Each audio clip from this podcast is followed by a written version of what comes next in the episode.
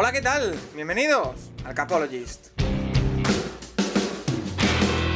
Where I come from isn't all that great. My automobile is a piece of crap. My fashion sense is a little whack, and my friends are just as screwy as me. I didn't go to boarding schools. Preppy girls never looked at me. Why should they? I ain't nobody, got nothing in my pocket.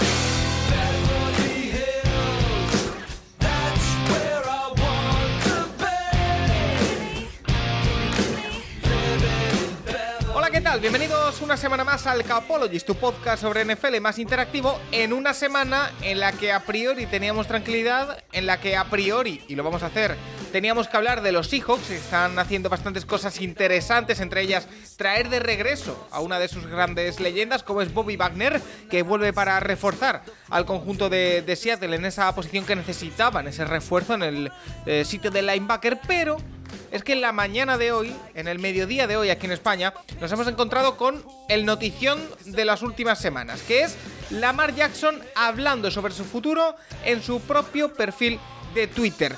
Ha aclarado básicamente que ha pedido el traspaso, que lo hizo el pasado 2 de marzo, y deja entrever, o yo creo que deja bastante a las claras, que quiere marcharse de Baltimore Ravens. Analizaremos cómo está la situación, analizaremos qué opciones tiene tanto la franquicia como el jugador a partir de ahora, porque no es algo fácil, no es algo que se vaya a resolver ya, pero es algo que tenemos que tener encima de la mesa. Además, por supuesto, responderemos a todas las preguntas que tenéis, que nos habéis mandado a arroba elcapologist y que por supuesto hablan del draft, hablan de la agencia libre que está dando eh, también algún que otro coletazo interesante, ya pocos, pero alguno hay todavía.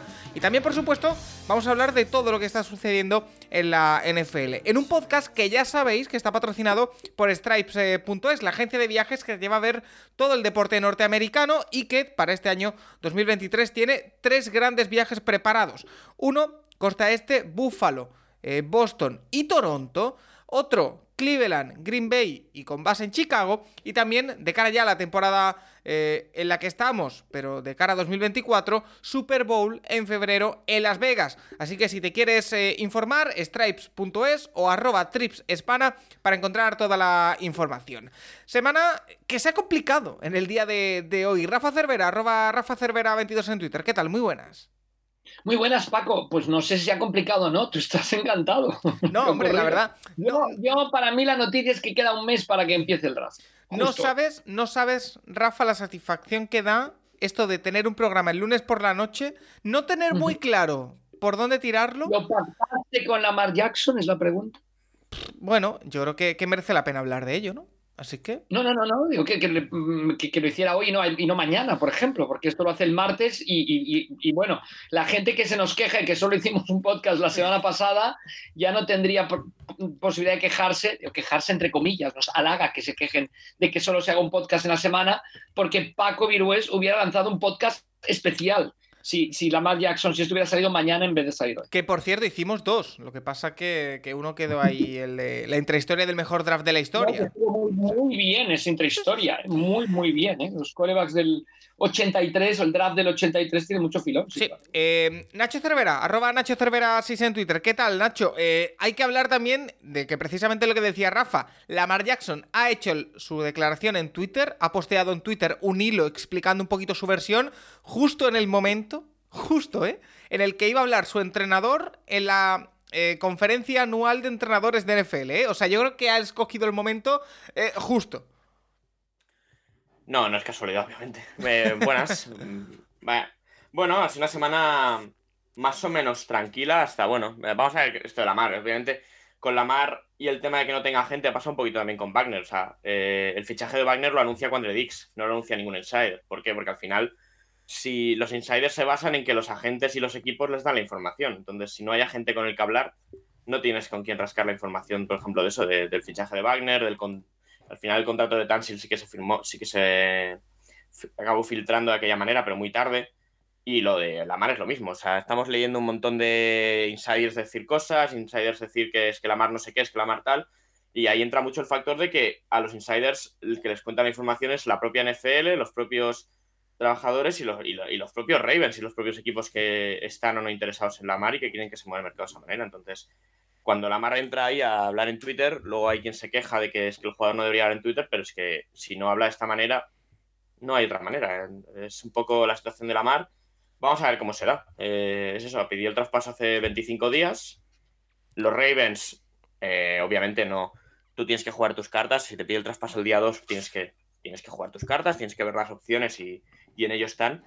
Pero obviamente eh, el tiempo va, los días van pasando y no es sencillo ver cómo se acaba esto porque la sensación es que Lamar se ha hartado, se ha hartado de que los Ravens jueguen con él y, tiene sentido porque al final tú ves el mercado, Lamar si llega a ser agente libre este año hubiera sacado entre 45 y 50 millones al año y gracias a una regla que parece bastante absurda como el franchise tag va a cobrar 32. Entonces, parece bastante injusto. Sí, eh, es un tema que además habrá que hablar porque trae también a debate todo el tema del franchise tag, del próximo convenio, de si se va a intentar quitar esa fórmula por la que los equipos tienen el control sobre los jugadores un año más de, su contrato. Bueno, eh, lo, hablaremos también. Eh, Santiago Tomasi, arroba Tomasi Santiago en Twitter, ¿qué tal? Muy buenas. Muy buenas, pues aquí estamos, la verdad. No, no te veo en tu mejor momento. No, de voz no. Es decir, estoy en general bien, pero de voz estoy bastante agotado esta semana, tengo que reconocerlo. Oye, eh, el otro tema principal que vamos a tratar también en este podcast es eh, Seattle Seahawks y la offseason que están llevando a cabo. Em, yo lo he resumido en Twitter en tres puntos, que son... Em, sorprendieron el año pasado, hicieron una buena temporada con la plantilla que tenían, se han reforzado, entre otros, con Bobby Wagner, que llega ahora y hablaremos en profundidad de, de ello, y además tienen el 5 del draft. Eh, promete. Hombre, promete en el sentido de que es que ahora mismo los hijos están en una situación casi, casi inmejorable. Yo no sé cómo lo van a conseguir hacer en, en general, me refiero, qué van a hacer con el 5, si van a coger cubis, si van a meterse en seguir mejorando la defensa. Va a ser curioso cuanto menos ver qué es lo que ocurre. Pero de momento está en una situación yo creo inmejorable y Seattle de un año que tenía que ser de transición como el año pasado no ha sido un año de reconstrucción, ha sido un año de transición. Y este año es que tienes el 5, tienes a Wagner, tienes jugadores de nivel. Yo creo que la situación es inmejorable para Seattle. Bueno, eh, hablaremos también de Seattle Seahawks y de todo lo que están haciendo, pero evidentemente tenemos que comenzar por lo que ha pasado y lo que ya hemos medio comentado con Lamar Jackson. Eh, estoy mirando, en concreto ha sido eh, más tarde de lo que yo decía, es 5 de la tarde en España, un tuit que tiene, ojito, 18,7 millones de impresiones. Y que comienza eh, diciendo que es una carta para sus fans. Eh, básicamente lo que viene a decir Lamar Jackson en este hilo de 3-4 tweets que ha puesto en la tarde de hoy es que pidió el traspaso el pasado 2 eh, de marzo, hace 25 días, estamos grabando el día 27, que los Ravens no han querido darle su valor, o sea, que no ha llegado a un acuerdo de, renovación y que lo que quiere es ganar una Super Bowl donde sea y que pese a todo lo que ha pasado, que seguirá teniendo a los aficionados de, Baltimore en el corazón. Eh, Rafa, parece claro que esto es un punto y aparte en toda esta historia, que es un punto clave en el que Lamar Jackson dice, hasta aquí lo voy a hacer público, me quiero ir y me parece incluso difícil de reconducir, porque hemos visto a, a hablar justo después, como decíamos, en la conferencia anual de, entrenadores en NFL y decir que, bueno, que están preparándose para cuando Lamar Jackson se decida unir, eh, que todo eh, siga en marcha, que les encanta Lamar Jackson eh, y todo lo demás. Incluso se ha llegado a hablar, insiders han comentado, que la semana pasada estaban negociando Lamar Jackson y los Ravens, pero este hilo, Rafa, para mí, yo creo que distancia totalmente a los Ravens y a Lamar Jackson de manera, eh, me, atrevería a decir que, irreversible. Bueno, Lamar Jackson es jugador de los Baltimore Ravens. Eso primero, es lo primero que tenemos que, aclarar. Em, yo, tengo dos, em, tengo sentimientos encontrados con esto. Primero, me parece muy bien que un deportista recurra a sus redes sociales. El primero que empezó con esta moda fue Donald Trump y, le fue muy bien, aunque, vamos, todos los periodistas se enfadaron y se echaron en contra suya y ahora paso, o sea, si yo soy Lamar Jackson y tengo que comunicar algo, ¿por qué tengo que pasar hoy en día, a pesar de ser jugador de los Ravens, por qué tengo que pasar pues por toda la estructura de prensa de los Ravens, etcétera? ¿no? Hoy en día cada persona comunica lo que quiere y a mí esto me parece me parece correcto. No es cierto que lleva a los aficionados de Baltimore en el corazón, él lleva los dólares en el corazón, o sea, porque el, problema que yo veo con todo esto es que ya lo mencionamos Como No, no, ya lo, mencionamos, ya lo mencionamos aquí, ya lo mencionamos aquí en otros programas, ya lo mencioné yo aquí en otros programas. El problema es que el deporte de equipo se está convirtiendo en un deporte individual en que un jugador para poder participar tiene que estar con 10 colegas. Pero el enfoque del deporte es desde la más mera individualidad, que quizás es lo que está pasando hoy en día en la sociedad. A mí esto me parece que es malo para el deporte en general, malo para las franquicias y malo para los deportistas. Aaron Rodgers es jugador de los Green Bay Packers a día de hoy, Lamar Jackson es jugador de los Baltimore Ravens. No puede ser que la empresa para la que tú trabajas y que te paga muy bien sea tu principal a, a Lamar no.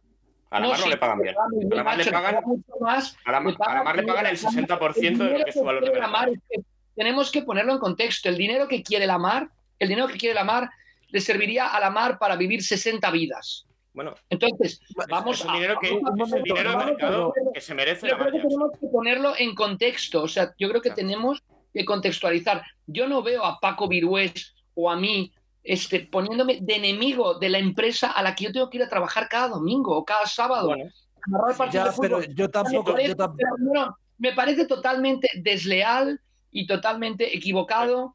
Y todo el Rafa, tema de tú- contra las franquicias de la NFL per se y, sacar la, la- la bandera de los jugadores, me parece que, que no es un sindicato de mineros. Estamos hablando de, Sí, de pero- millonarios que, que han perdido. tema- En general, en general, pierden el Oremus. Esa es mi opinión. Ya, pero hay, un problema, hay un problema en esto que es yo no me voy a poner en contra de Paco porque sé lo que a Paco le cuesta sacar este programa, porque sé el trabajo que lleva detrás y sé que si Paco tiene algún beneficio lo va a repartir conmigo. No totalmente, pero va a repartir una parte conmigo.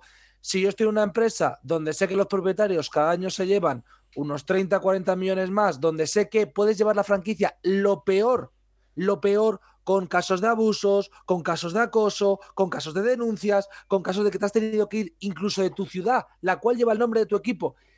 Y aún así, si dices un día me marcho, te van a pagar 900 millones y no vas a tener ningún tipo de repercusión. Si a mí alguien que está haciendo eso me viene con, no, pero es que lo más importante es la franquicia. Lo más importante es la franquicia si no fuesen los jugadores, aquellos que sí, que cobran mucho, eh, cuidado, en eso estoy de acuerdo con Rafa. Pero un jugador llega mañana, es decir, Lamar Jackson, supongamos que firma su contrato. Los Ravens pueden llegar mañana y decirle, mira, bonito, ¿te vas a tener sí porque así es el negocio? Sí. Entonces, si tú no tienes que ser leal con tus empleados, porque no tienes que serlo, porque esto es un negocio, si para el empresario es un negocio, para mí como trabajador también. Y el caso Lamar es otro caso más de, oye, es que los jugadores tienen mucho poder. Pues no, lo sé, honestamente. No tienen ningún porque- poder en El problema son Ningún. todos los aficionados en todo esto. Para mí, los Ya. que pierden son los aficionados. Pero, pero, Pero es que hay un problema en eso. no Los aficionados pierden, Bueno, pero por culpa de que al final aquí hay unos intereses económicos que es, oiga, la Mar ha, di- ha dicho cuánto dinero quiere. No, la Mar ha dicho en múltiples ocasiones ya además, y no se le ha hecho caso porque lo ha dicho sin un vocero de la prensa, ha dicho, yo en ningún momento he pedido un contrato garantizado completo. Han sacado ofertas de que había pedido 250 full garantizado, de que le habían ofrecido 300, de que le habían ofrecido 260 con no sé qué garantías. Y el último contrato que nos había vendido la prensa, que era el megacontrato definitivo, que como Lamar lo había podido rechazar, resulta que era un contrato que si tú mirabas año por año, tenía menos que el de Daniel Jones. Por eso, Tomás, lo mismo que eso- Daniel Jones en dos años. Lo que, lo que decía yo Tomás, al, al inicio era eso, que me parece muy bien que la mar, o sea, con tanto insider y tanta in- insider viene de intoxicación, ¿no? Con tanto que la mar opine lo que... lo- esto me parece muy bien.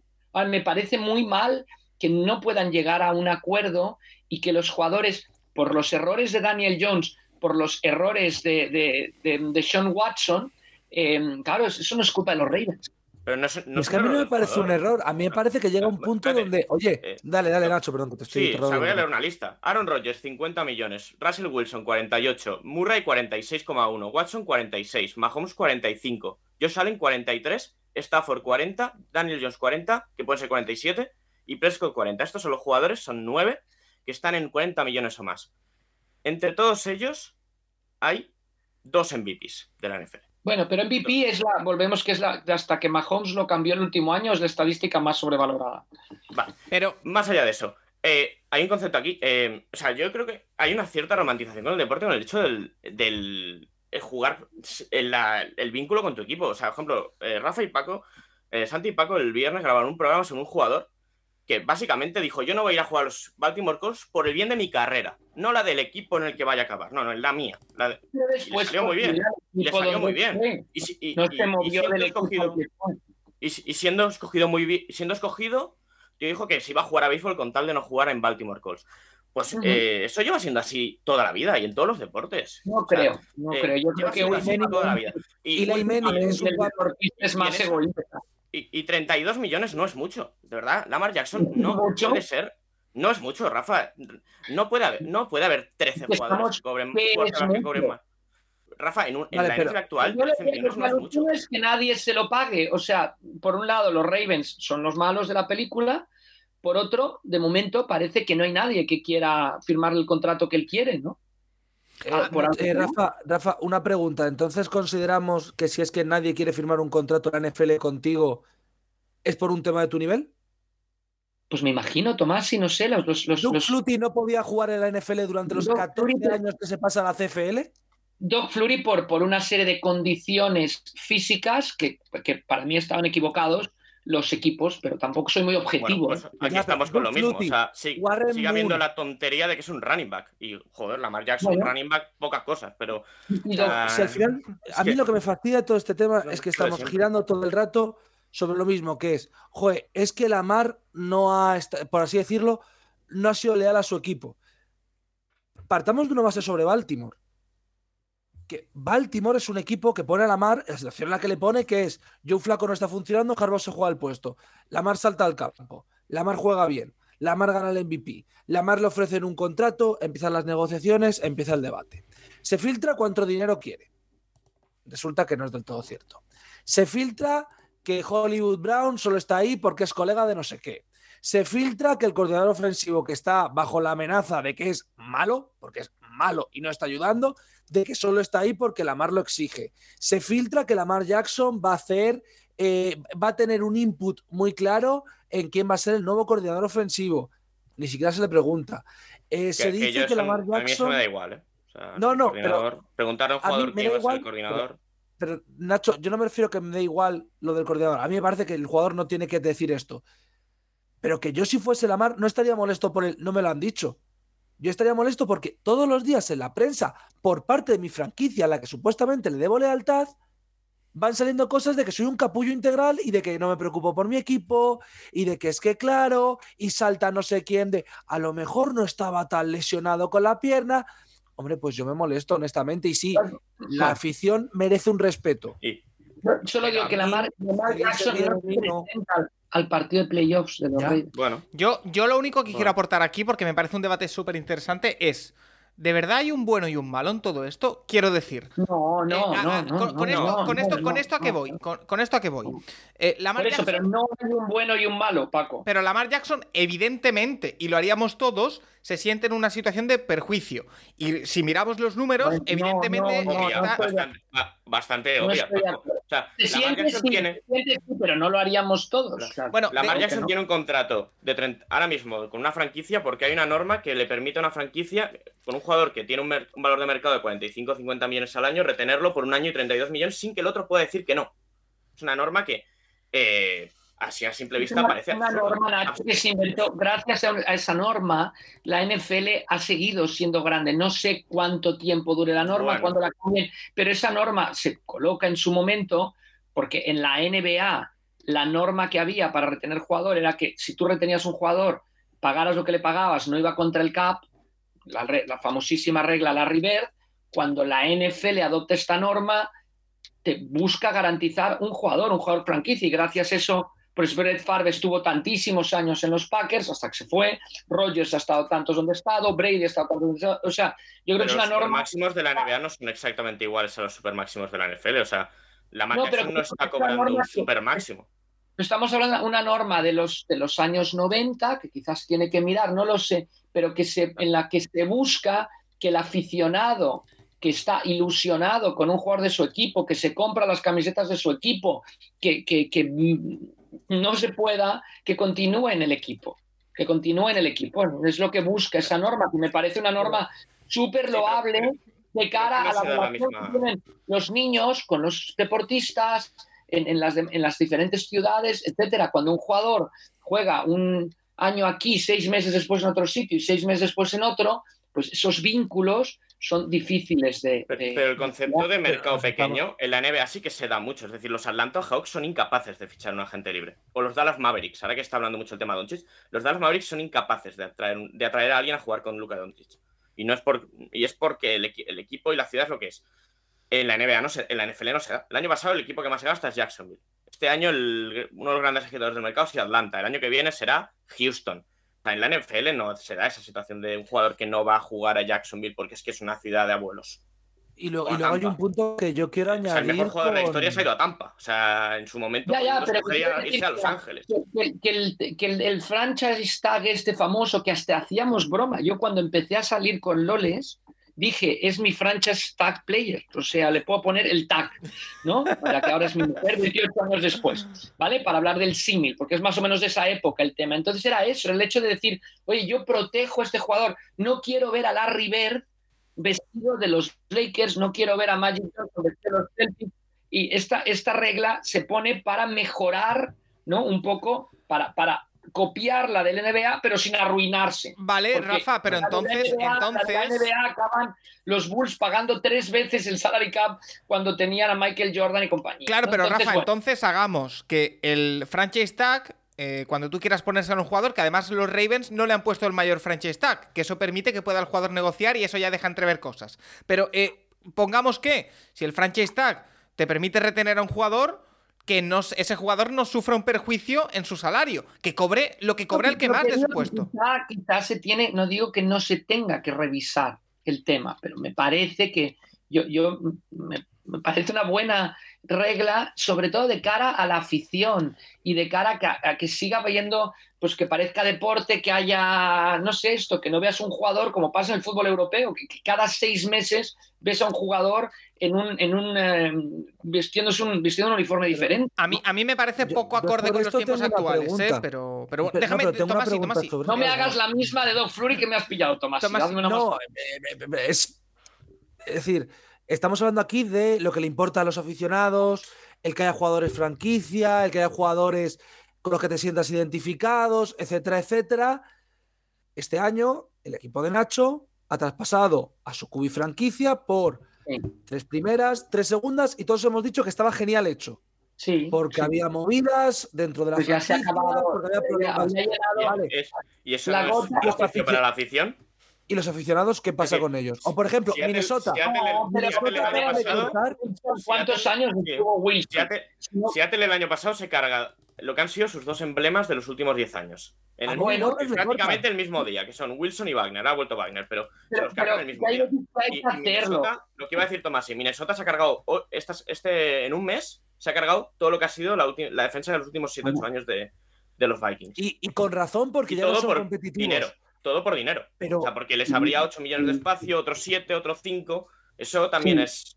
Sí, pero, pero no, no. tengo una camiseta de Thielen y me fastidia. Quiero decir que yo entiendo el punto de los Pero jugadores. ya le ha dado Thielen Claro, mucho a los Vikings o Wilson le dio todo lo que tenía que dar a los, a los Seahawks. Estamos de acuerdo. Pero, Pero entonces eh, tomas la decisión, la franquicia puede tomar la decisión de tú ya has dado suficiente, te marchas. Pero el jugador Bueno, no puede tomar la Wilson- decisión de Wilson- mi contrato se acaba, me marcho. Sí, Pero bueno. Wilson no, no le fue mal con el cambio, ¿no? Al menos económicamente. Bueno, porque sacó un contratazo, Obviamente. pero. Eh, Tomás, y esto que decías, por ejemplo, el caso más claro es Boy Wagner. O sea, Boy Wagner el año, el año pasado firmó un contrato de 5 años con los Rams, es All Pro, y los Rams deciden que, como les, cuest- como les sale 5 millones más barato cortarlo que tenerlo, adiós, muy buenas Boy Wagner, vete a tomar por saco. Y ahí el malo luego es el jugador cuando en vez de 32 quiere cobrar 45. Yo, yo de verdad creo que un jugador tiene que sacar Paco ha todo el dinero que no hay pueda y más. No hay ni es- malos ni buenos. No hay yo ya he salido, yo ya he salido que los, los Chargers y los y Herbert ya están en negociaciones y que podría ser el primer jugador en firmar un contrato de 500. Si puede sacar 550, mejor que se saca 500. Porque si en 7 años Herbert no está jugando bien, los Chargers cogerán las tijeras y dirán, Pero que- adiós. y que además, que esta liga, y yo claro, entiendo en la NBA, en la NBA puedes jugar, es decir, la media de años que tú estás en la NBA son muchos.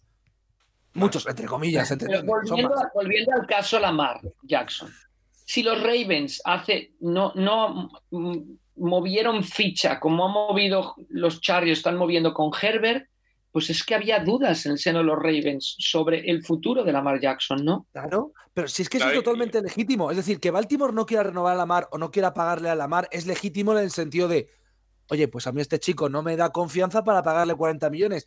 Es una decisión puramente de negocios, te puede parecer bien o te puede parecer mal, pero es una decisión de negocios. Ahora bien, si tú tomas esa decisión de negocios de yo no sé si pagarte a ti 40 millones, yo como jugador o como empleado, es como si, pongamos el ejemplo aquí del Capologist. Imaginemos que Paco llega al final de esta temporada y dice, pues me ha gustado lo que ha hecho Tomasi, pero yo tengo una oferta de otro podcast que me da X dinero y dice Paco, y yo no sé si quiero pagarle o no. Hombre, pues tengo un cariño por Paco, a lo mejor cobro menos por él, pero si la oferta que me hacen es buena, Te vas. no tendría sentido es que llegase Paco y me dijera, no, mira, perdona, te voy a pagar un 60% de eh, los cinco mejores de podcast de NFL y no tienes ningún poder de decisión. Pues Tomás, yo, oye, no tienes está- oferta, ¿qué haces? ¿Rajar de taco? si yo no tengo ofertas, depende, porque es que lo que está pasando con esto a mí me hace mucha gracia, pero es, la mar no tiene ofertas, nadie sabe Bueno. el precio de la mar, todo el mundo descarta firmar a la mar. Y luego, en cuanto ha dicho lo de que quería el trade, de repente te ha salido todos los que habían dicho que no, no estamos interesados, de atentos a no sé qué equipo que tiene no sé cuántos, que podría hacer una oferta tal, que podría hacer un contrato con mucho dinero garantizado el primer año, porque así Ravens no puede igualar y solo tiene que pagar dos primeras rondas, y es. Aquí estáis intentando jugar todos a, a vacilarnos. Quiero decir, estáis intentando jugar todos a.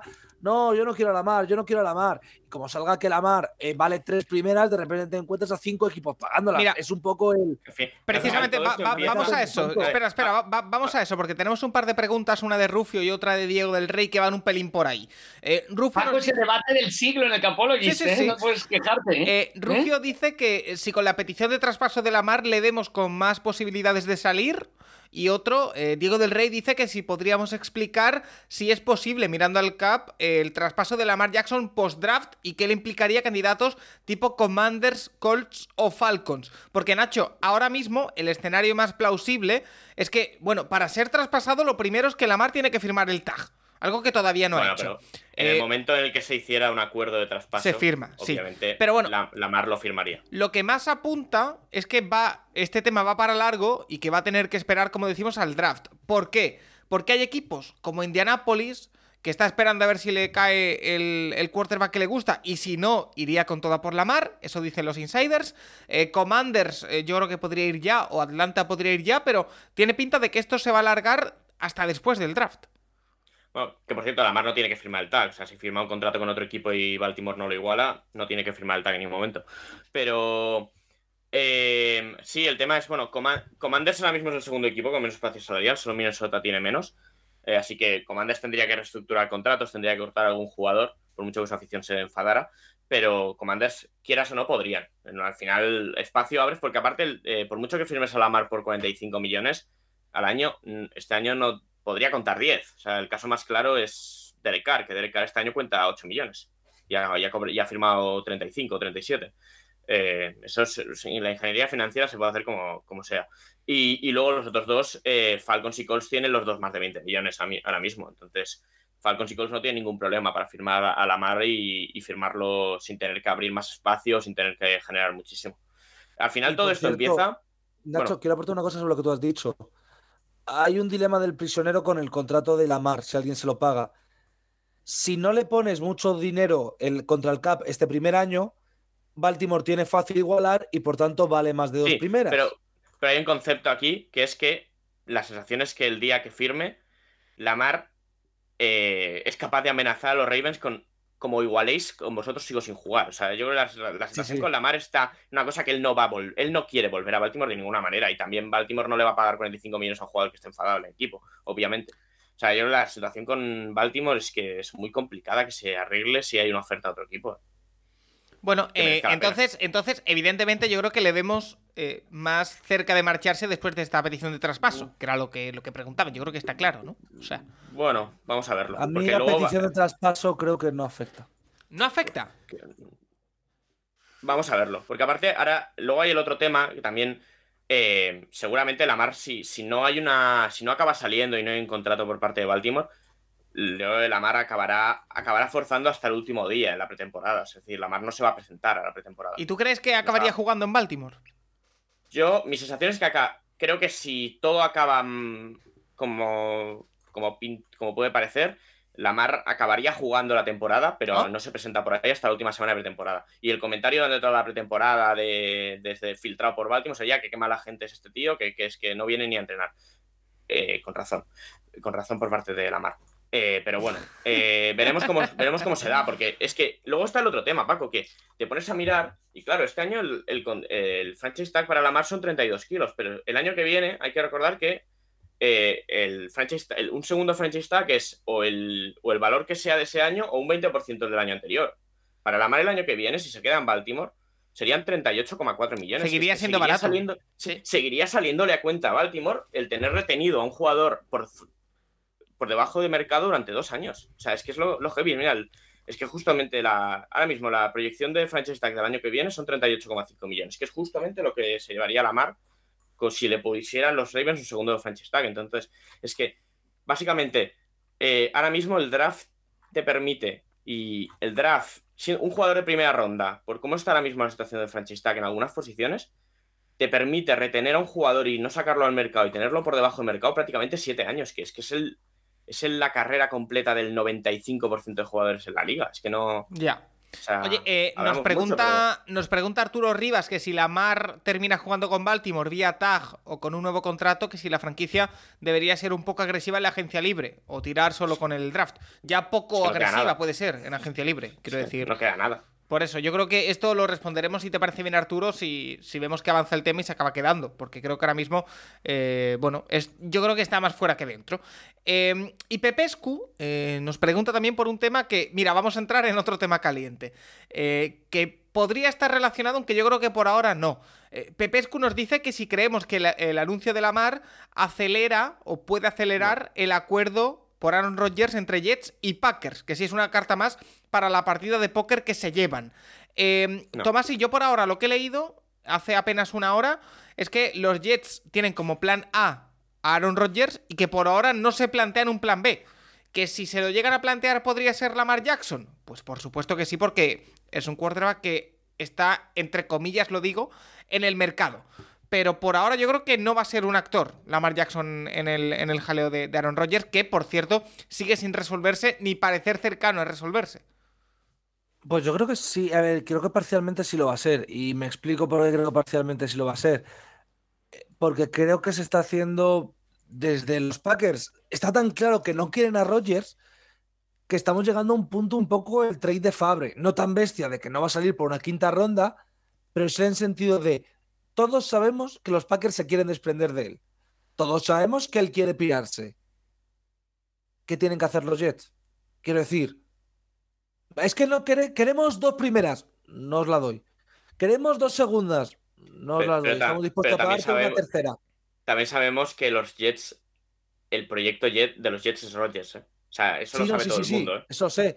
Ah, Pero, ¿qué va a hacer los Packers? ¿Tener a Jordan Love y a Rodgers en el banquillo con la manejada que va a generar eso? Es que al final están jugando los dos a, a ver a quién se come antes la afición. Y de momento parece que son los Packers que están más cansados de Rodgers que los Jets de sus propietarios. Lo cual en parte es irónico. Pero eh, va- va- yo creo que va a ser una pelea hasta que uno de los dos diga, mira, o te ofrezco una tercera o te ofrezco una segunda y X jugador y ya nos... Iba a decir nos calmamos, pero más que nos calmamos y ya pues descansamos todos y todos somos felices. Pero creo que estar en ese punto de, oye, alguno tiene que ceder y yo creo que va a ser después del draft ya. Sí, eh, mira, eh, más preguntas, eh, Rafa, sobre lo de Jets y Packers, porque es otro de los temas por los que nos pregunta Fandido y Joan Jauma. Eh, dice Fandido, ¿creéis que los movimientos de Jets y por arrastre de Packers pueden condenar a ambas franquicias si el pase, si el traspaso no se hace? ¿Creéis que están condenados a entenderse? Que era un poco lo que, lo que decíais ahora Tomás y, y- Nacho. Y Joan Jauma dice que piensa como, como yo que, se hubiera traído antes a Carr que, que a Rodgers y que si al final se da el desastre absoluto y no llega Rodgers, que qué quarterback acabaría en Jets para salvar la papeleta. Eh, yo es que reitero, Rafa, eh, es lo que dicen los Jets a través de insiders, que yo repito como digo siempre, lo que dicen los insiders nunca es casualidad. viene por lo que le dicen las franquicias, los agentes, una de las partes interesadas siempre. Eh, no creo que tengan un plan B. Creo que Packers tampoco tiene un plan B. Así que están condenados a que Rogers, por un precio mayor o por un precio menor, mientras más, mientras más pase el tiempo, más barato le va a salir a, Jets, acabe en, Nueva York. Rogers, pero 100%. Sí, yo, no creo, como dices tú, no creo que tengan plan B. De hecho, tampoco son muy de tener plan B los equipos de la NFL. ¿eh? O sea, yo creo que en una situación como esta, el plan B sería ya veremos. Pero, pero yo creo que no, que así plan B, plan B, no, no creo que lo tenga. Em, y más cositas sobre, sobre la mar. Oye, sí, que hay una cosa que del traspaso de Rogers. Em, los Jets esta semana hacen un traspaso por eh, con los Browns sacándose encima de la Yamur en el que acumulan, bueno, convierten una tercera en una segunda ronda. ¿eh? O sea, ahora mismo los Jets tienen dos segundas este año y, y, su segunda el año que viene. O sea, para mí esto, eh, o sea, mi sensación es que algo, algo, de lo que han acumulado en este traspaso y algo de lo que tienen tanto en este draft como el siguiente va a ir a Rodgers y que eh, se va a acabar, el traspaso se va a acabar dando. O sea, que sí ha habido avance, quieres decir. O sea, sí, bueno, los Jets han convertido a Elijah Moore en en una ronda que a los a los Packers les puede interesar más que una tercera. Que además es un número 44, creo, del draft de este año. 42, no está mal. 42, sí. Eh, o sea, no, no creo que. O sea, dos primeras rondas no van a sacar Aaron Rodgers. Pero. Una primera y una segunda, sí. Tal vez una segunda de este año y una ronda del año que viene que pueda hasta ser una primera ronda dependiendo de lo que pase en la temporada de Rodgers y de los Jets, pues sí se puede acabar dando esa situación. Vale, apuntamos ese precio, ¿eh? por si se da, eh, para ponerte la, medallita. Eh, Vikendi eh, nos pregunta, Tomasi, por algo que tú levantaste la liebre el otro día y que ha generado bastante debate en esta semana, que es lo de las primeras rondas de por la mar, si al final eh, se hace a través de, la oferta que no la igual el equipo Baltimore, que tendría que recibir dos primeras rondas, ¿de qué año sería? Dice Vikendi que finalmente qué años corresponden en la selección del draft si un equipo se lleva un jugador con franchise tag. ¿Se podría negociar con otros equipos e intercambiar rondas eh, dentro de la primera para bajar? Eh, precisamente por esto, Tomás, sí, para evitar esto, que un equipo haga esta maniobra, se hace lo de que sea del año que viene y el siguiente, que es la, conclusión a la que llegamos eh, la semana pasada. Pero esto está confirmado. Eh, yo, a ver, no, lo he leído es, en ningún más Caótico, es más caótico incluso de lo que yo pensaba. es el problema. A ver. Eh, me estuve, porque tuvimos Adri y yo el debate sobre Adri, Adri Cobo y yo, el debate sobre cómo era. Porque yo no le encontraba sentido, él tampoco. Y lo que hemos encontrado es, bueno, lo que he encontrado yo que depende mucho de la interpretación que quieres hacer de la norma, que no está escrita en ningún lado, es que son las dos siguientes. Pero lo que pasó en ese traspaso es que eh, Carolina presentó eh, la intención, por así decirlo, de hacer el traspaso antes del draft e indicó claramente que eran del 98 y del 99, es decir, que la del 97 no entraba. Los, en aquel momento, Redskins, actuales Commanders, defendían que no, que ellos solo aceptaban la del 97. Eh, eh, irónicamente les salió rentable que no fuera la del 97 porque era más, más alta. ¿Qué fue lo que pasó ahí entre medias? Que lo que hicieron los eh, Panthers fue mantener esa oferta sin que el jugador la firmara hasta que no fue el draft. Cuando fue el draft saltó. Pero que hay entre medias? Que entre medias hubo negociaciones por la compensación. Es decir, se sentaron en este caso eh, Panthers y Redskins para negociar eh, cuál era la compensación correcta, por así decirlo. No llegaron a acuerdo, tenía que entrar la liga y fue cuando tomaron la decisión de esperar para que fuera el draft siguiente. Por tanto, ¿qué entiendo yo? Que sí que tiene que ser de este draft, en el sentido de que sí que tiene que ser con, por así decirlo, las dos siguientes exactas, pero no lo pone en ningún lado y es súper interpretable. Entonces yo sigo con dudas, pero asumo que tienen que ser las dos siguientes, pero que si tú eres un equipo que oferta antes del draft, si no llegas a un acuerdo con, en este caso, Baltimore, puedes esperar con la oferta puesta sobre la mesa hasta que pase el draft. Lo cual me parece rarísimo, pero es lo máximo que he podido sacar porque no está escrito. son, las dos siguientes, son las dos siguientes en el momento en el que el jugador firma el contrato, por lo que entendí.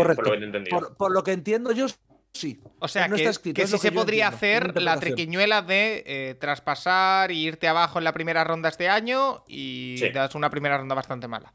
Bueno, Sí. yo creo que al final esto, esto si se acaba dando, que yo creo que sí, eh, va a haber un acuerdo entre, entre equipos y no va a ser a través de- del tag, eh, también te digo. O sea Yo que- personalmente, personalmente estoy convencido de que si no es un equipo que se fuma, que es que estoy pensando en Colts, que se fuma 35 millones de caps y entonces para Ravens es físicamente imposible igualar porque no tienen cap para hacerlo, creo que la opción más razonable es que Ravens y el otro equipo lleguen a un acuerdo de amigos en el cual Ravens iguale, que en vez de dos primeras sean tres primeras y dos segundas, un poco menos de lo que fue el traspaso de Wilson, y todos contentos. Pero me parece muy difícil ahora mismo que salga por dos primeras la mar, a no ser que sea lo que digo, una oferta tan agresiva en primer año que Ravens no puedan porque económicamente no puedan igualar. Sí.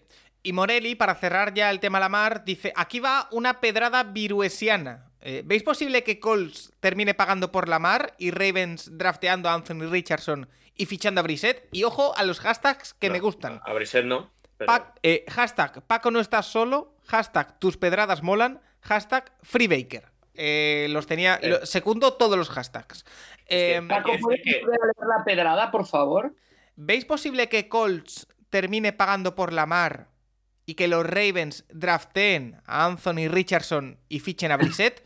Lo de Brissett no lo veo. Las Bueno, otras Brissett dos, tiene contrato. sí. Brissett Muy buena, muy contrato buena. con equipo. Brissett Sí, tiene sí, contrato con un sí. equipo ya. Es Sí, la sí, única parte que es, es imposible que se dé. Las Pero- otras dos claro, las veo. To- Todo, todo el tema de Lamar Jackson, todo el- este nuevo tema de Lamar Jackson empieza porque eh, se, ha filtra, se filtra ayer que eh, hubo gente de los Colts en, en Baltimore este fin de semana.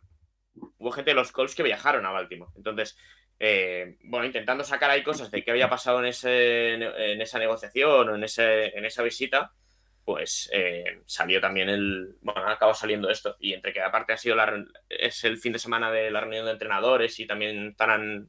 Supongo que también es de general managers y propietarios, porque es semana de aprobar nuevas normas. Y espera, en la liga. espera, espera, Nacho, que estoy leyendo justo un tuit de hace un minuto en el que ha hablado Robert Kraft, eh, propietario de los Patriots, que dice que Mick Mill, un rapero bastante famoso en Estados Unidos, le escribió hace tres o cuatro días diciéndole que Lamar Jackson quiere jugar en New England. Y Kraft respondió, ha explicado él, que sería decisión de Bill Belichick. Eh, Bueno, claro, es el general manager. Eh, en fin, yo lo dejo ahí. Bueno, Yo, lo- yo le veo en Eh. Colts, ¿eh? Yo, esta pedrada de, de los Colts eh, pagando por la mar y los Ravens con el 4, si les llega, drafteando a Richardson, yo lo veo, la verdad. Yo es algo que te podría afirmar perfectamente. Hombre, Por eso, tiene. por eso te quitaban en la pregunta. Sí. Eh, Tomás, sí. Pero es que sentido tiene. Es decir, quiero decir, que Colts den el 4 me parece muy difícil. Ahora, si yo. Richardson me parece bastante mejor de cómo sale la. eh, bastante peor, perdón, de cómo sale la mar de college, ¿vale? bastante. Pero si tú aquí tienes que elegir un cubi, no quieres cambiar el sistema, tienes a Tyler Haldy para que te haga de puente, Richardson es la opción lógica. Entonces, Pero no Vale. has querido pagar a la mar y vas a pagar a un tío que si sale bien es la mar.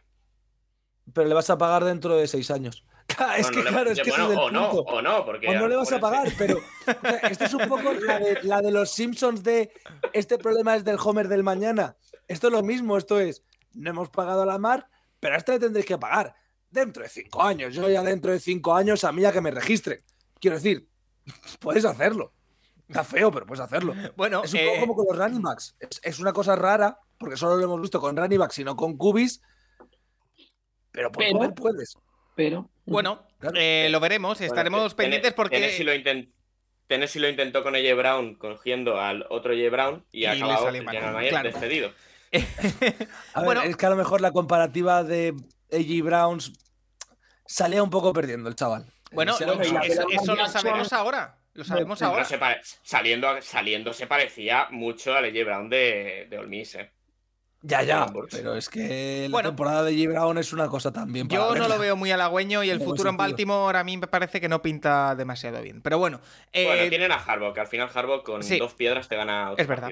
Eh, tema que seguro que hablaremos más durante el resto de, de la offseason porque va para largo. Eh, siguiente tema. Eh, Rafa, quiero comentar un poquito brevemente eh, lo que pasó el martes pasado, porque estuvimos en Badalona, tanto tú como yo, Ah, eh, ah, viendo, ah, ah. viendo a dos eh, estrellas de la NFL Sí. en directo, en vivo. Sí, sí, sí. A Micah Parsons, el jugador de los Dallas Cowboys, y a Andre Cisco, el jugador de los Jacksonville Jaguars. Estuvieron allí dando un clinic a, a jugadores, a, a niños, a, a jóvenes, a todo el que, el que pudo participar y quiso participar y pagó lo que costaba. Eh, Ujú. Y ha habido cierta polémica con... Que decir, Paco, ¿no? Un niño que vino de Santander, otro de Francia, ¿no? Sí, Por sí, ejemplo, sí, sí. Eh, ha habido cierta polémica con lo de la cobertura mediática. No sé si no, nos no ha habido tanta ahí. polémica. Ha habido cierta gente que ha hablado sin haber estado, yo Bueno, diría. Eh, yo creo que es evidente que, que no fueron grandes medios, pero yo creo que en la NFL ya Bueno, sabemos. grandes medios, pero grandes medios en qué escala. Ya, bueno, sí, me- masivos, me refiero. Eh, ya Vale, vale. conocemos y sabemos que la NFL, fuera de la Super Bowl y quizá los playoffs, eh, es un nicho de mercado en el que la información va desde los medios de base, en el que. Yo creo que no, Paco. Yo creo que, yo creo que la- el problema es que la agencia que trajo estos jugadores, la, la agencia iba, de sus representantes, creo. No, Es que no me has dejado terminar, Rafa. Es que no me has dejado terminar. ¿Eh? Que no me has dejado terminar. Perdona, perdón, perdón, perdón. Que a lo que voy, que el, el- el- de concepto ya es que la información sobre la NFL va desde los eh, medios de nicho, se podríamos decir así, de base, y a veces llega a los medios masivos por el esfuerzo que hace toda esa gente por, por promulgarlo. Y en este caso también lo que se dio fue que fue un clinic en el que, como tú decías, la agencia que los llevó, que es la misma agencia que representa a estos dos jugadores que están haciendo un tour por, por Europa dando clinics, eh, pues no trabajó como tenía que trabajar, al menos eso nos, nos comentaron desde, desde la gente de, de los No drags y bueno, sí, No trabajó. eh, que, que eran los que organizaban un poquito el, el tema logístico. en base a lo que dices, o sea, si tú le llamas, yo le, yo le llamo ¿eh? a Gerardo Riquelme de Marca, a Jesús Sánchez de Marca, al mismo Mariano Tobar, que todavía sigue en el AS, dices, oye, va a venir Micah Parsons, te mandan una persona. O Te te, lo mandan, o- o- seguro. o te publican algo, les mandas algo. Lo que pasa Claro, que hombre, a mí, a mí, a mí lo que, a mí lo que me pasó, nadie lo sabe, a mí o lo que solo lo sabemos las cuatro ratas que estamos metidas ahí en, en- que somos muchos más de cuatro, ¿eh? pero bueno, que estamos ahí metidos en internet, pues vamos los que lo sabemos. Y que- ya y está, que al pero final- por otro lado, tampoco es negativo. Yo siempre he dicho, en la era de los Barcelona Dragons, si hubiéramos tenido internet, si hubiéramos tenido las redes sociales, no hubiéramos necesitado que fueran los grandes, entre comillas, medios, mundo deportivo, sport, etcétera, etcétera. No, porque la gente de internet, de redes sociales, nos hubieran dado esa cobertura. Sea, que yo creo que, que esté la gente del vestuario, que estemos nosotros, que esté del mundo de NFL, de, de Spanish Bowl, aunque el mundo de NFL creo que no sacará nada, pero había gente del mundo de NFL, Spanish Bowl, eh, yo creo que es muy positivo, me parece. ¿eh? Yo, y- además, todos los que que fuimos, yo, Rafa, antes, antes de meternos en, a- a- ilusión. a escucharles brevemente, porque tenemos un, un corte que, que sacamos de la pregunta que le hicimos, quiero decir, decir lo último, y ya no, no me voy a meter más en el, en el asunto. Eh, se ha usado el argumento en estas últimas eh, semanas, días, horas, de que, oye, esta es la imagen que le estamos dando a la NFL, eh, que si quiere venir a España mira lo que, lo que hay, que son pocos periodistas y no de medios masivos. Eh, a ver cuándo nos enteramos, y creo que esto es necesario que la gente lo tenga presente y, y lo entienda, que si la NFL, como yo creo personalmente, no hablo de Tomás y Nacho Rafa, que tienen opiniones distintas, que va a venir pronto a España, a Madrid, al Bernabéu, al nuevo estadio que construye el Real Madrid, que está cerca de terminar, si viene pronto, no es porque en España haya una afición masiva, no es porque la NFL esté proyectando una grandísima difusión en medios españoles, no es porque vayan a llenar el Bernabéu 95.000 o los que quepan aficionados españoles, no. Si la No, NFL hay viene... más alemanes en la grada. Eso es. Si la NFL viene a España, es porque es el destino turístico número uno de Europa, porque tiene conexiones eh, vía eh, avión con toda Europa y con una frecuencia espectacular, porque tiene una capacidad hotelera de 10 y porque tendrá, cuando se termine el Bernabéu en diciembre, parece que va a ser la fecha finalmente de 2023, el estadio más moderno y más capacitado para albergar NFL del mundo, junto al del Tottenham. No con las ganas, Paco, más que el del Tottenham, pues será mucho más grande. Sí. Pero con las ganas, además, del club que, que regente ese estadio de que venga. ¿eh? evidentemente. Pero que no va a venir porque el diario Marca, el diario As, el que esté a, eh, vaya a una rueda de prensa. Que evidentemente, evidentemente, cuando venga la NFL a España, que yo creo que va a ser más pronto que tarde, va a haber cobertura mediática masiva. Seguro, seguro. Y la NFL se va a quedar impresionada. Seguro. Pero que la decisión de la NFL de venir a España no depende de el marca, el as, qué impresión estamos dando. Porque al final yo creo que, que se valora poco el esfuerzo que hacen los clubes, como en este caso los drags, para adecentar unas instalaciones que ni son suyas porque son municipales, ni, eh, ni han podido trabajar los días antes, ni les han dicho la agencia lo que necesitaban o no. Es que hay muchas variantes. Entonces, eh, lo quiero dejar ahí. Una cosa nada más, que creo que lo hablamos en el programa con, con Jaume Rielo, fue, ¿no? Sí. Que, que no se crea la gente que en, que en Inglaterra los periódicos ingleses, el Daily Mirror, el, el- el- el- no, que tampoco cubren la NFL, ¿eh? O sea, el NFL se lo han labrado en Inglaterra a base de Sky, desde luego, clarísimo, por la televisión, de radios, BBC, etcétera, pero también un poco de, de internet y etcétera. No, no te creas que, que- que todos estos medios hacen noticias masivas cuando está la NFL, se juega un partido ahí media página, ¿eh?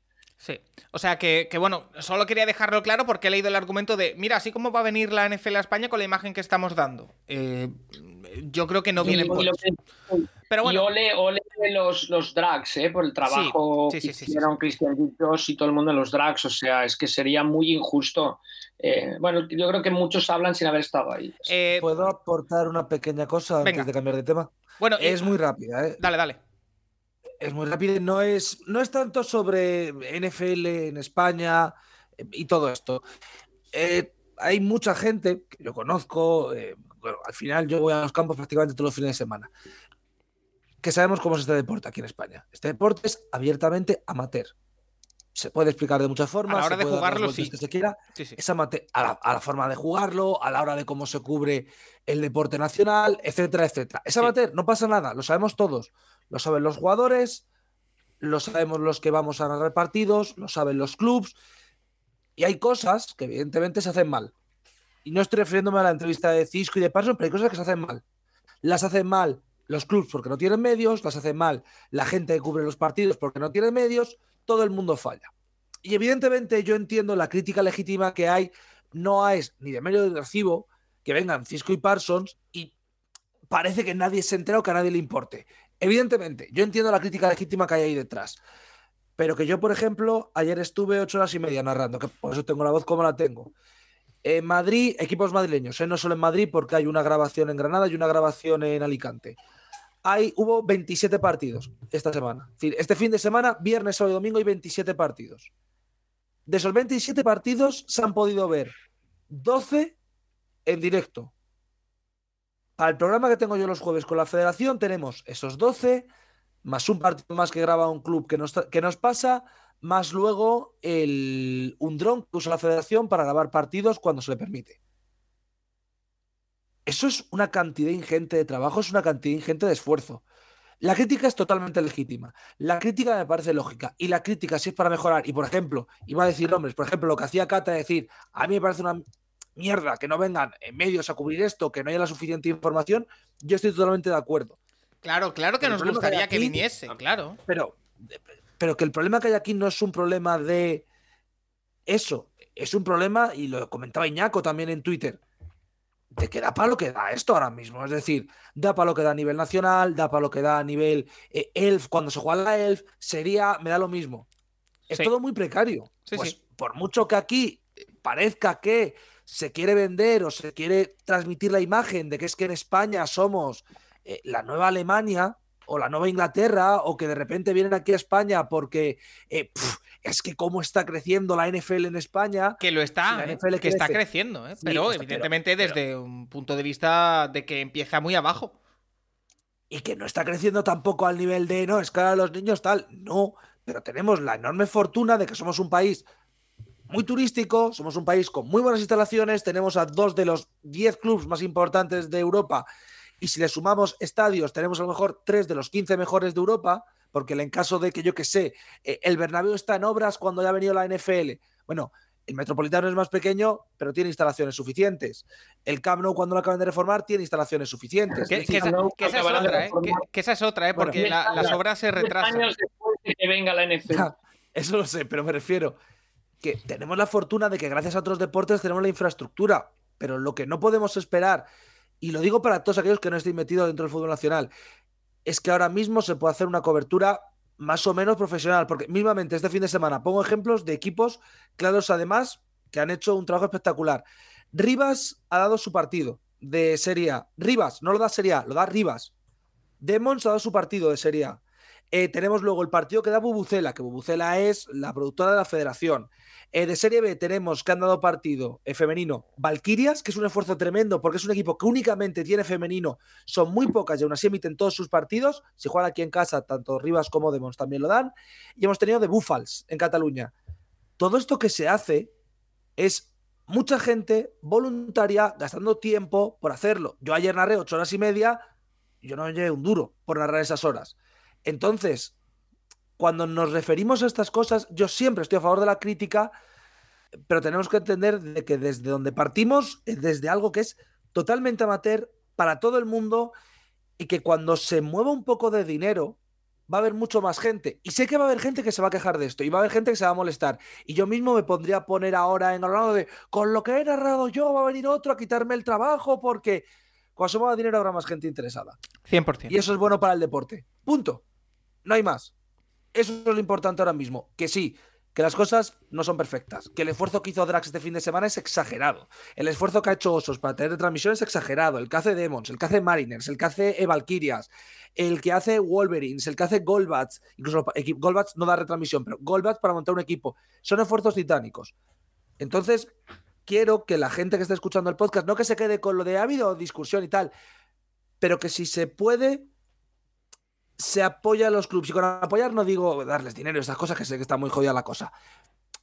Pero que al menos que las cosas que se hagan con cariño, que al final es lo importante en este Sí. deporte y que mientras que sigamos siendo amateurs, pues tampoco se puede pedir nada más que eso y que esfuerzo y ganas. Oye, y que eh, sé y me consta que mucha gente lo está haciendo. Y que Toma- tiene mucho a, esfuerzo y a mí me ganas. sorprende el nulo trabajo de la agencia. O sea, la agencia esta es una de las. Bueno, es la más grande de los últimos Com- años. Eh, no me o sea, quiero meter en polémicas, pero estas agencias que vienen aquí a España y a otros países europeos Pero que la vienen de agencia, es, gañote. la, la agencia es la de Athlete First. Y el año Sí, sí. pasado, estaba mirando, el año pasado tuvieron cinco primeras rondas y el año de Micah Parsons fueron ocho. Sí, pero Sí, Na- sí, Nacho, te 32, lo, ¿eh? te lo explico muy fácil. Te lo explico Sí, muy sí. fácil. Ellos cobraban X Pero- dinero por el clinic y ya está. ya está. Eh, no acabó. necesidad Sí, de, sí. de que salgan en medios ni nada. Pero que manda- mandar un mail no te cuesta dinero, ¿eh? no, no, Ya, no, ya, ya, ya, ya, ya, pero- pero que a ellos les da igual que salga en prensa o no. Ellos se llevan X dinero y, Y ya no está. pasado- Lo no que no me parece de España, ¿eh? recibo, lo que no me parece de recibo por parte de la agencia es que eh, se reclamen tener la exclusividad de la difusión, que fue lo que pasó. Porque desde Drax se le dijo, oye, lo movemos entre clubes, de aquí no. No, no, no, no, no, lo llevamos nosotros. Y ha pasado lo que ha pasado. Pero bueno, eh, nos metemos la rápidamente. agencia, como último, Paco, perdón, la agencia no es la NFL, también eso. Eso es, claro. también, también, también, también. La agencia va por su cuenta y a ganar dinero. Que- Respetable también, ojo. Por cierto, eh, vamos a meternos, porque ya que tuvimos la rueda de prensa, metemos el corte de la pregunta que hizo Rafa Cerver aquí presente, que he doblado yo eh, de aquella manera, así que ya pido perdón. Eh, pero bueno, así hablaron tanto André Cisco como Micah Parsons de la pregunta que le hicimos. Que eh, más allá de lo futbolístico, que también eh, quisimos conocer, ya que era su primera experiencia en España, que llevaban aquí tres o cuatro días, que está ese run run del que hemos hablado de que la NFL pueda venir a, Madrid o a Barcelona, principalmente a Madrid, porque parece que las obras de- del Camp Nou se retrasan algún que otro año. Si les gustaría, si, si ven posible eh, jugar un, un partido de, de NFL en regular season pronto y que ellos jueguen en, en España. Esto fue lo que nos dijeron. André, jugaste en Londres este año.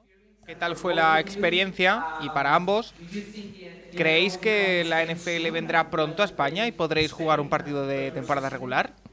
Yeah, uh, London was fun. Sí, eh, Londres fue genial. Es un viaje un poquito difícil Um, durante during la temporada, tomar un vuelo tan largo. con uh, el- la diferencia horaria también. Pero es un partido, una experiencia muy disfrutable. Es emocionante ver a tantos aficionados apoyándote con tantas camisetas diferentes, no solo de ambos equipos, sino de todos los equipos. Y me encantaría venir a España. Es mi primera vez en Barcelona, pero viendo la buena temperatura que tenéis, me encantaría, por supuesto.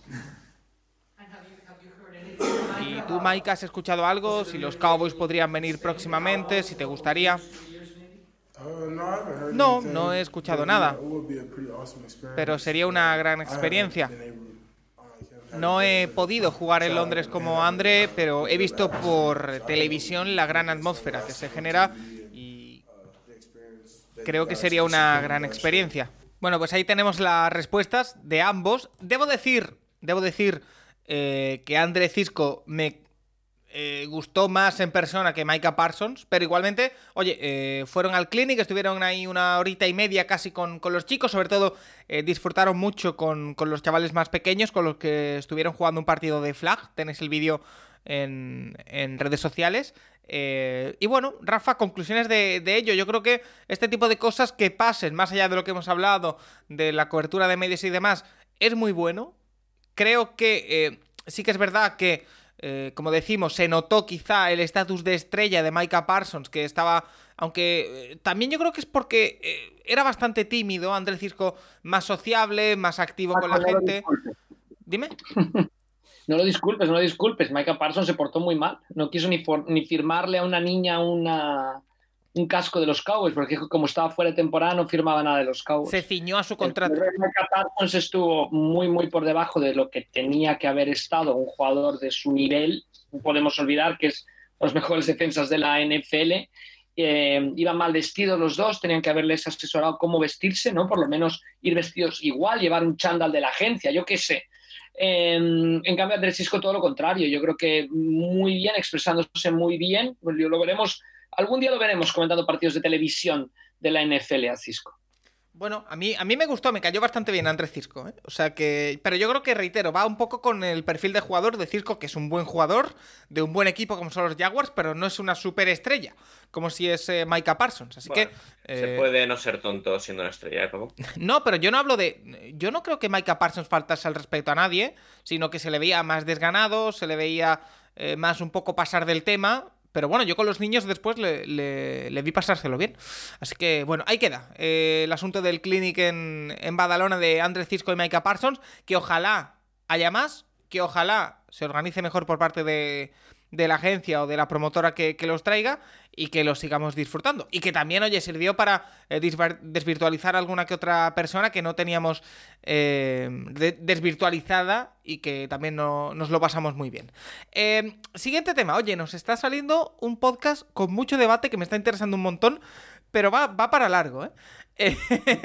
siguiente tema, Seattle. Nacho, aquí te lo dejo a ti. Bobby Wagner regresa a Seattle, contrato de 7 millones por un año, regresa un año después. Y eh, lo que yo planteaba al inicio y que planteaba también en redes, te lo planteo a ti también. Es un equipo que el año pasado sorprende, que se mete en playoff. Eh, creo que si no me equivoco, el récord es 9-8 al final. Em, eh, diría que sí, voy a comprobar. O 10-7, no, recuerdo, pero bueno. 9-8, diría que fue 9-8, sí. 9-8 que ahora firma Bobby Wagner para reforzar la que estábamos todos de acuerdo es la posición más floja en defensa del equipo, que es la de linebacker. Y que además tiene el número 5 del draft, que puede utilizar, y ahora lo hablaremos, o en un quarterback para eh, tener por detrás de, Gino, o para reforzar aún más la, defensa, que es lo que parece que, es a por lo que iría. Em, ¿Cómo lo ves? Yo creo que es eh, ilusión es la palabra, ¿no? Bueno, a ver, eh, que vuelva Wagner es, está guay, está chulo. Eh, obviamente habrá que ver el nivel, ¿eh? Porque verdad que Wagner ha jugado un nivel muy alto en. O sea, yo sigo a dos o tres, sobre todo. Hay, hay uno que estuvo, estuvo con nosotros en Alemania que, que son, son. Yo creo que son los tíos que más, más saben de, defensa que he visto en mi vida. Y obviamente son, son cuatro que hacen un podcast de Seattle y se pasan todo el día analizando la defensa. Y hablaban mucho de que el esquema de los Rams había sido mucho de cara a los pros de Wagner y, tapando muchas de las carencias que tiene un Wagner con 33 años como es el que ahora. Entonces habrá que ver si son capaces de replicar eso. Porque Wagner ha jugado un nivelazo, ha sido el pro. No sé, no sé si ha sido uno de los cuatro mejores linebackers de la temporada como para ser el pro, pero acabó, acabó allí en la votación. Y, pero bueno, el nivel ha sido muy alto. Lo único es eso, que claro, son 7 millones eh, por, por cómo ha sido la temporada de Wagner, en la que no se ha perdido un snap y no se ha perdido un partido eh, y tal. Lo normal es que si tiene incentivos, cuenten. Entonces, o sea, estoy viendo, no ha hecho fumbles. Como no sea que le metan ahí un incentivo por fumbles, va a contar 7 millones. Entonces, digamos que en espacio salarial te quedas un poquito más cojo. Y, vamos a ver, porque a mí la, la offseason creo que hay fichajes que están bien. El de Dremond Jones, el- traer de vuelta a Wagner creo que no está mal. Pero hay, hay, a mí hay posiciones que se me siguen generando ciertas dudas. Em, la cantidad de nose tackles sanos que tienen en este momento los Seahawks firmados son cero. Y para la 3-4 que están plante que llevan ya un par o tres de años intentando implementar y que van a seguir con ello, pues necesitas tener ahí un señor de 300 libras y de 140 kilos y, y que sea capaz de parar a dos, a dos personas a la vez. Entonces vamos a ver cómo lo hacen porque este draft tiene un par o tres de jugadores que no parecen malos, pero que tampoco son valores seguros. O sea, no, ninguno de ellos va a ser primera ronda sin, y probablemente tampoco ninguno de ellos sea top, top 50. Así que vamos a ver cómo lo hacen. Eh, a mí es la, la posición de verdad que me genera más dudas ahora mismo, la de la de no tackle, sobre todo parando la carrera y, y un poco eso, la presión interior también. Pero bueno, eh, Algunas. veremos cómo se da. Porque bueno, están ahí, el top 5 al final, eh, el 5 del draft te da mucha te da mucho margen. Ahí es- está obviamente el meme de los selfies. A eso, a eso voy, a eso voy, a eso voy. Porque no- nos preguntan. semana- No, nos preguntan varias cosas, Nacho. La primera, Rufio, que eh, si pueden dar la sorpresa y elegir un quarterback en el 5 del draft, que si podría Para mí haber no algo- sería una sorpresa, ¿eh? para eh, después los Para- pasos de, de Vigilia. eh, dice que si so- con sus mejoras en defensa están en disposición de pelearle la división a San Francisco. Y después Javi Ugarte pregunta por el troleo este de los selfies con los quarterbacks. Que para que el, el que no lo sepa, el staff de Seattle se ha hecho selfies y los ha publicado en su cuenta oficial. Con, ¿Ha sido Bryce Young y Stroud o ha habido más? Los tres, con Levis también, los Levis tres. también, Con. Richardson no. Fueron los tres días, fueron los tres días seguidos los pro de los tres. Primero Stroud, luego Young, luego Levis. Eh, creo que fue miércoles, jueves, viernes. Eh, y esta semana, el miércoles, dos días, es el de Anthony Richardson, que supongo que también estarán por ahí haciéndose una foto con Anthony Richardson. Así que, eh, bueno, Es muy sí, no sé, muy están, en, divertido. están en modo troll, están en modo parque de atracciones con los, con los quarterbacks de arriba del draft. No sé cuál es la opción, pero sí que más o menos, al final son es el decimocuarto draft que van a tener estos dos. Y, y más o menos, ya conociéndolos un poco con, con Pablo Fernández, que estuvo con nosotros ahí en Múnich y demás, hemos ido hablando que da la sensación que el plan A, el plan A para el pick 5 es Anthony Richardson o CJ Stroud. Wow. Que si llegan uno de los dos, que si llegan uno de los dos, eh, es, es la elección. Y el, el orden, el orden no lo sé. O sea, el orden entre Richardson y Stroud no lo sé, pero da la sensación de que así como a Young le van a haber ciertos peros y yo a Levis no lo cogería en un 5, eh, creo que esos dos les van, a, les van a gustar mucho. Entonces, creo que el plan A es ese. El plan B es Anderson. ¿Qué pasa? Que yo creo que los, los tres van a salir en el top 4. Entonces, a partir de ahí, no sé cuál va a ser el siguiente. Si Tyree Wilson, que ha retrasado su Pro Day porque bueno, tuvo una lesión durante la temporada y todavía no está al tope, lo hará como a mitad de, a mitad de abril. Y, o bajar, pero claro, ahí necesitas tener a alguien que te dé una oferta suficientemente buena. Entonces, vamos a ver cómo se da eso, si, si salen con. Si uno de esos tres jugadores llega y si no, a ver qué hace. Bueno, eh, Rafa. Espectacular acción, ¿no? De marketing, lo de los. Sí, de los no, no, increíble. Son unos trolls. Trolls. Me encanta. Buenísimo. Lo, lo peor de todo es que el, tú dirás, bueno, el selfie lo pedirá el chaval de 22 años. No, el selfie lo pide un señor que, se- que tiene 72 y que se llama Pete Carroll. Bueno, No, pero está es mandando un mensaje con eso, ¿no? También está muy bien. ¿no? Sí. Está muy bien. Sí, sí. Oye, eh, y la pregunta que nos hacían de si ves eh, peleando la división a Seattle, yo lo Por veo. ¿eh? supuesto. A ver, yo creo que San Francisco es un equipo mucho más hecho. Eh, lo único, bueno, vamos a ver. Yo creo que si- Seattle tiene opciones de tener mejor plantilla que la que tuvo este último año. Entonces, porque al final, este último año, entre, entre que con el traspaso de Wilson no abriste nada de espacio, que ibas con ese dinero, sea, al final, más del 10% del equipo era de la plantilla era el dinero muerto de Wilson este último año. Este año no lo tienes eso. Entonces, yo, yo creo que el equipo puede ser mejor y la verdad es que la NFC eh, sí, vuelve a pintar corta de equipos muy buenos. O sea, Filadelfia sí que parece que va a mantener el nivel, Dallas también, San Francisco, Detroit debería ser un buen equipo, pero vamos a confirmarlo. Eh, no sé, a lo mejor te puedes ver ahí siendo uno de los cuatro o cinco mejores o el décimo. O sea, es así un poco como la NFC. Entonces, vamos a ver cómo se da. El calendario no me parece ni, ni, ni fácil ni complicado este año con respecto al que han tenido este año y, y veremos, pero...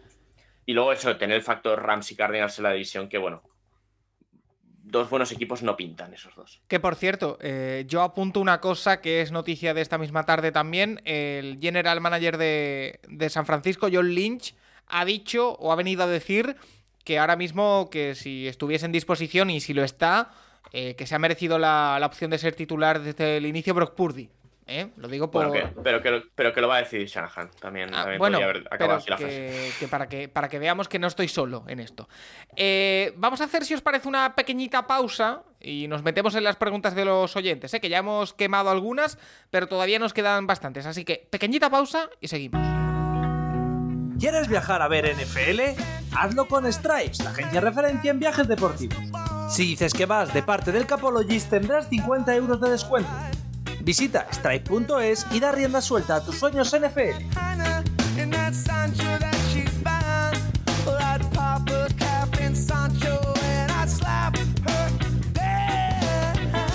Venga, vamos a ir respondiendo preguntas, como por ejemplo una que nos hace Ches, que dice que ya iba a empezar a llamar a hospitales, comisarías, porque solo hubo dos, programas la semana pasada, que nos tenéis muy mal acostumbrados, dice. Eh, y nos manda una petición, que yo creo que nos va a resolver Nacho. Dice, eh, es, eh, mi petición, más que pregunta, es si podéis hacernos un resumen de fechas, plazos, etcétera, de lo que nos queda por delante, hasta el largo y triste desierto NFL veraniego. Nacho, ahora estamos en periodo de, de Pro Days, si no me equivoco. Nos queda el draft y ya hasta junio no hay training camps, ¿no?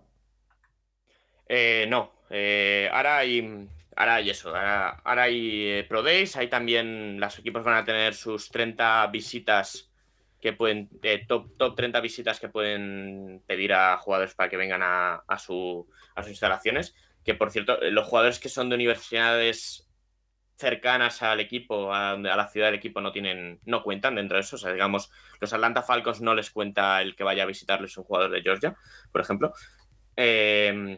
Luego, bueno, obviamente vendrá el draft. Eh, la semana siguiente es la, el límite para las opciones de quinto año. Eh, tres o cuatro días después del draft. Que por cierto, los 49 también han dicho que a Ayuk se la van a poner en, esa, esas cosas que ha dicho John Lynch. Una de ellas es que a Ayuk se la va a llevar. Y luego a partir de ahí sí que empiezan los entrenamientos, el rookie minicamp la semana después del draft. Eh, hay un entrenamiento de, estos voluntarios en mayo y luego otro en junio y luego ya sigue la pretemporada. Vale, eh, pues ahí dejamos también un poquito los plazos, que entramos en eh, el último mes antes de, del draft. ¿eh? Javi Fanglo nos dice, hola, ¿podéis explicar el motivo de los picks compensatorios y por qué son en rondas diferentes? Gracias. Nacho, otra para ti. No, no, a ver. La verdad. Sí, el, bueno, es una fórmula realmente de los que son agentes libres, jugadores que no se han cortado, es importante esto, por ejemplo, pues el caso Boy Wagner no computa para la fórmula. Eh, aquellos jugadores que pierdes en agencia libre a otro equipo eh, son, son candidatos a ofrecer un pin compensatorio y el valor de la elección que dan eh, tiene que ver con el contrato que firman, con la media anual, según la media que firmen. Eh, pues eh, se adjudica una tercera, una cuarta, una quinta. El hecho es que si tú firmas a un jugador, si tú pierdes a un jugador por 11 millones, por ejemplo, al año, y fichas a un jugador que sea agente libre por un valor cercano a esos 11 millones, se te cancela la elección, porque digamos que has perdido un jugador que vale 11 y has fichado un jugador de un nivel similar, por lo tanto no, es, no estarías perdiendo valor. Es un poco, es una forma de compensar a esos equipos que pierden eh, talento en agencia libre para otros equipos. Eh, te pueden dar un máximo de 4. Y se ejemplo- calcula con el valor del contrato que firman en otro sitio, ¿verdad?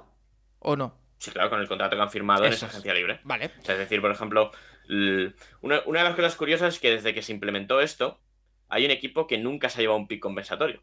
¿Cuál? ¿Sabéis cuál es? Los Patriots, por ejemplo. No, No, los, los Patriots Patriots son, los Patriots son, los Patriots acumuladores. De, los Patriots son famosos por acumular rondas compensatorias. Pues. Yo diría que tiene que ser alguien tipo Texans, tipo Jaguars. O los Packers. No, son los Jaguars. Los Ah. Jaguars son un equipo que nunca se había llevado un pick compensatorio y que ahora mismo los Jaguars son uno de los pocos equipos que no ha firmado ningún agente libre de otro equipo y han perdido a tres que darían pick compensatorio. Así que los Jaguars ahora mismo están en disposición de llevarse sus tres pri- primeros picks compensatorios el año que viene. Maravilloso. Eh, Azul, nuestro amigo Rafa Suñer, dice: Hola chicos, tengo dudas sobre los quarterbacks drafteables este año. Me gustaría compararlos con los que salieron en primera ronda de 2021. ¿Podríais hacer un ranking del 9 al 1 entre aquellos 5 y los 4 que se perfilan en primera ronda de este? Gracias. Los 5 que salieron que fueron Trevor Lawrence, Zach Wilson, eh, Trey Lance, Justin Fields y Mac Jones. Eh, Pero yo voy a adelantar. el- una cosa, hacemos el ranking según cómo les veíamos cuando salían de college, Obvio- ¿no? Obviamente. Vale, vale. Es que si no. Saliendo, saliendo a la Claro. NFL, porque si no el 9 está claro. Que por cierto, voy, Eh, voy a adelantar, voy a adelantar porque eh, he visto por aquí una pregunta de última hora de, de la gente de Seahawkers eh, diciendo que los dos innombrables, acá Montoro y Diego Luaces, eh, dijeron hace un mes y pico que la próxima semana harían programas sobre los Tyrants del draft, que si siguen en el roster o si han sido cortados al empezar la free agency. Yo voy a anunciar, y aprovecho esto de los quarterbacks del draft, que eh, ya me he puesto en marcha, de hecho ya he hablado con los interesados, con Diego, con Montoro y con más gente, para hacer eh, podcast eh, previos al draft. Además del habitual, además de la interhistoria, habrá podcast analizando eh, los mejores wide receivers del draft, los mejores tight ends, los mejores running backs y todo esto. De aquí al, al día del draft. Si todo va bien, comenzamos esta misma semana. O sea que, que nadie se, se quede despegado. Y además, Si todo va bien. Eso es. Y no, pero porque voy a dirigirlo yo, ¿eh? Eh, voy, a, voy a estar yo en, en la- en la programación. Es decir, eh, para que nos entendamos, ha dado un golpe de estado para evitar que vuelva a haber la inaceptabilidad de solo un podcast por semana. Eso es. Pero la, la lista de jugadores la vas a sacar tú o quién No, no, no, no, no, no, no, no, no. Eso el O sea, ¿te, experto. podemos yo- meter, ¿Te podemos meter a un falso jugador de Northwestern? Correcto. Eh, Ese es el objetivo. Pero lo buscaré en Wikipedia, al menos. Eh, pero bueno, eh, total. Además, hablando de quarterbacks, precisamente, eh, tengo preparados también una serie de directos de Twitch que probablemente sean los domingos a las 12 o a la 1. Eh, entre ellos intentaré que esté o Nacho, Tomás o alguno de los que pueda.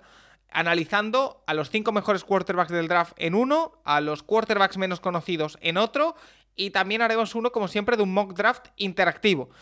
Hacemos solo quarterbacks en Twitch porque eh, es lo más vistoso y creo que es lo más fácil de, ver. Así que eh, os iremos informando, pero para que tengáis una idea. Dicho esto, eh, los nueve quarterbacks, vuelvo a recordar cuáles son. Lawrence, Zach Wilson, Trey Lance, Justin Fields y Mac Jones, que son los de 2021. Los cuatro de este año, que son Bryce Young, CJ Stroud, Anthony Richardson y Will Levis. Yo metería aquí a Hooker, porque no va a salir muy alto, pero talento tiene. Pero bueno, total, Vale, eh, si fuera ese. meter a Hooker, ¿Lo vale. pondrías el 10? Metemos- No. sí. ¿Sí? Sí, sí. Yo no le Hooker. pondría el 10, ¿eh? a mí me Sí, gusta yo- más que. Bueno, yo tengo claros quién es el uno y si metemos a Hooker, quién son los tres últimos. Venga, dale. El entre medios. O sea, mira, yo, yo al final me he hecho la lista, pero eh, si metemos a Hooker, pues Hooker el, 10, el 10. Para mí el 9 era, era Mac Jones. El 8 es Will Levis. Y a partir de aquí es donde empieza el tema. Eh, a mí, yo, por cómo los tenía en el draft, yo pondría a Lance el 7, a Zach Wilson el 6, a Anthony Richardson el 5, Justin Fields el 4, Stroud el 3, Young el 2 y el, el que tiene que ser el claramente mejor, Lawrence. Creo que hay una diferencia entre Lawrence y el resto. ¿eh? ¿No? Eh, ¿Tú, Tomasi? muy de acuerdo en uno, poco en el resto. Decir, para mí el 1 sí es Lawrence con una diferencia, pero abismal respecto al resto. Yo creo que el segundo sería Young. El Ajá. tercero, Fields. Y el cuarto, eh, no me saldrá el nombre. Stroud. Este cuarto, Stroud, correcto. Es que entre Fields y Stroud, ahí, de verdad, son. Son mira muy parecidos. Uno es justo el siguiente a. a- o sea, han sido, han sido- Bueno, coincidieron en el último año de Fields eh, allí. Y la verdad es que hay, hay muchas similitudes en, a la hora de ver las carreras de los dos en Ohio State y, y ciertos puntos. ¿eh? Y ambos Viendo- me gustan bastante. Es decir, para mí ese cuarto puesto es un cuarto puesto alto, por así decirlo. por lo que he visto en el Endra, en, en la universidad, el quinto sería Wilson, el sexto sería Hooker, el séptimo Lance, eh, y me quedan ahora por colocar Mac Jones, que sería el octavo, Richardson Levis, noveno y décimo. Vale. Es que lo de Richardson, yo, y esto creo que lo vamos a hablar durante todo el proceso pre-draft, porque soy el que más abajo estoy de, de la mayoría. A mí me ha gustado muy poco en college, pero reconozco que eh, todo lo que puede darte es una barbaridad. Porque eh, de verdad es que tiene pinta de jugador que puede ser legendario. Pero es que le he visto tan poco que no me gusta. Vale. Y Rafa, ¿tú, es que me parece abiertamente malo. Rafa, ¿tú te animas? Sí, sí, por supuesto. Venga. Yo creo que Lawrence el primero, como salían de college, el primero Lawrence con, con una gran, gran diferencia. El segundo Mac Jones. Tercero Young. Cuarto Stroud. Quinto Fields. Sexto Wilson, como salían de college. Eh, séptimo Stenson Bennett. Octavo Lang. Noveno Lewis. Y el, y el, y Hooker, el segundo, el segundo, el segundo Jake Fromm, ¿no? También. No, no, no, como salían de college, todavía estamos recorriendo, Sí. ¿eh? Todavía estamos Sí, sí, sí. recorriendo el camino. Oye. Mac Jones el 2, Rafa. O sea, a Mac Jones, Mac si Jones te fue el gusta, te mejor gusta mucho. de los, de los cinco, ¿no?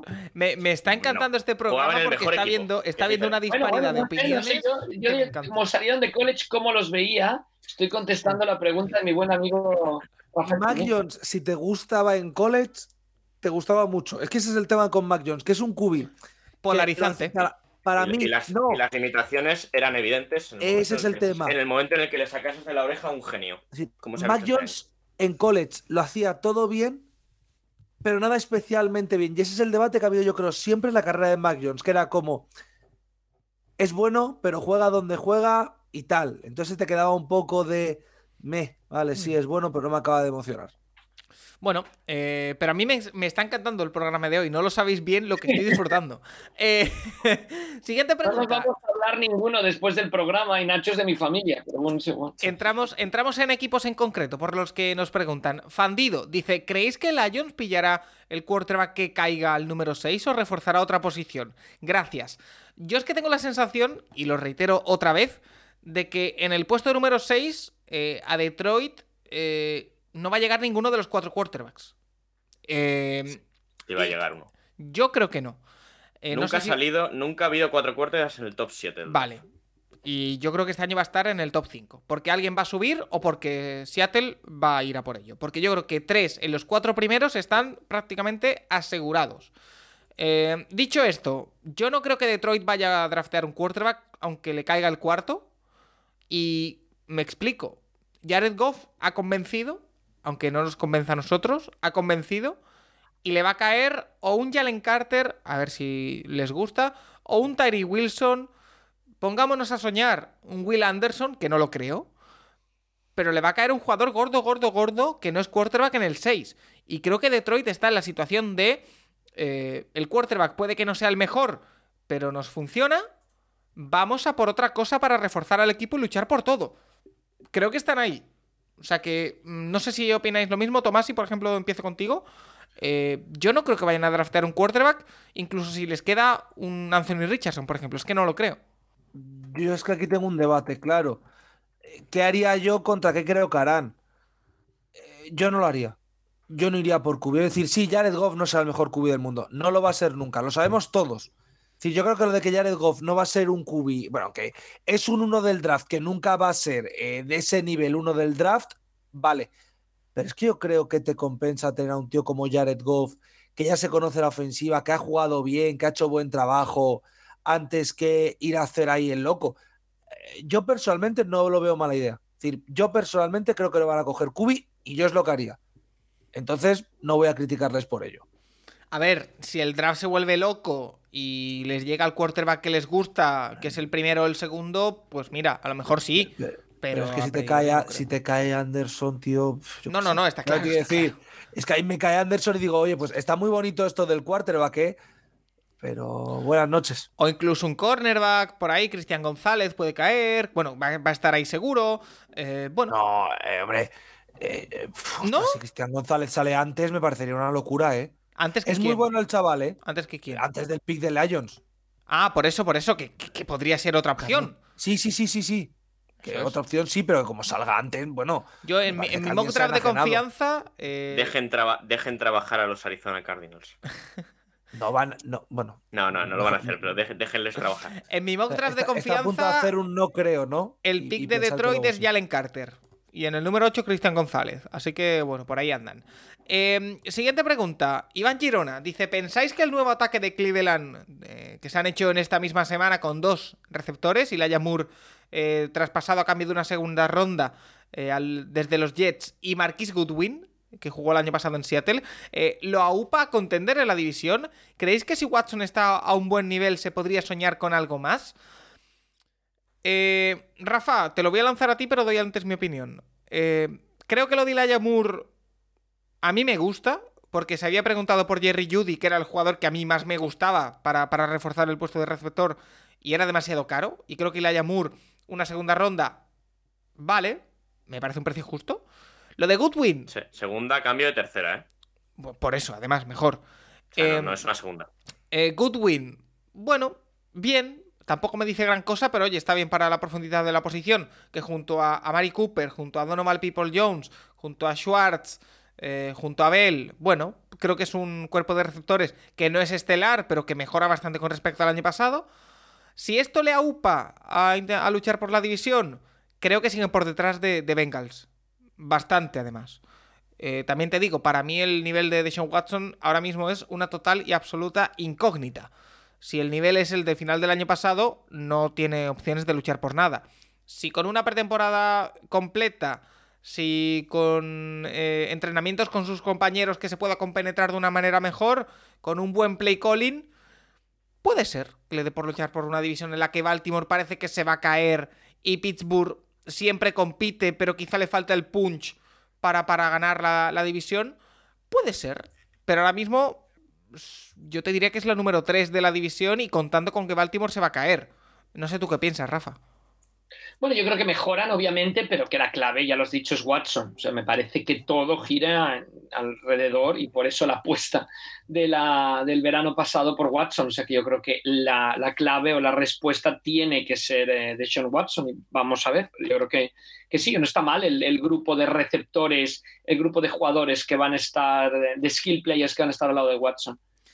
Eh, precisamente Carles Pericot nos dice que cuál es el nivel de satisfacción ante la agencia libre de nuestros respectivos equipos. Qué más se podría añadir antes del draft. Yo creo que ya he comentado lo de Browns. Yo creo que está bastante claro. De Seattle ya hemos hablado. Así que, Tomás, y te pregunto a ti, Minnesota, que yo creo que ya lo hemos comentado o medio comentado en algún podcast, pero te lo vuelvo a lanzar. Una offseason en la que han hecho limpieza, entre comillas, y creo que ahora mismo Minnesota, ya me dirás tú, tiene peor equipo que, el año pasado a estas alturas.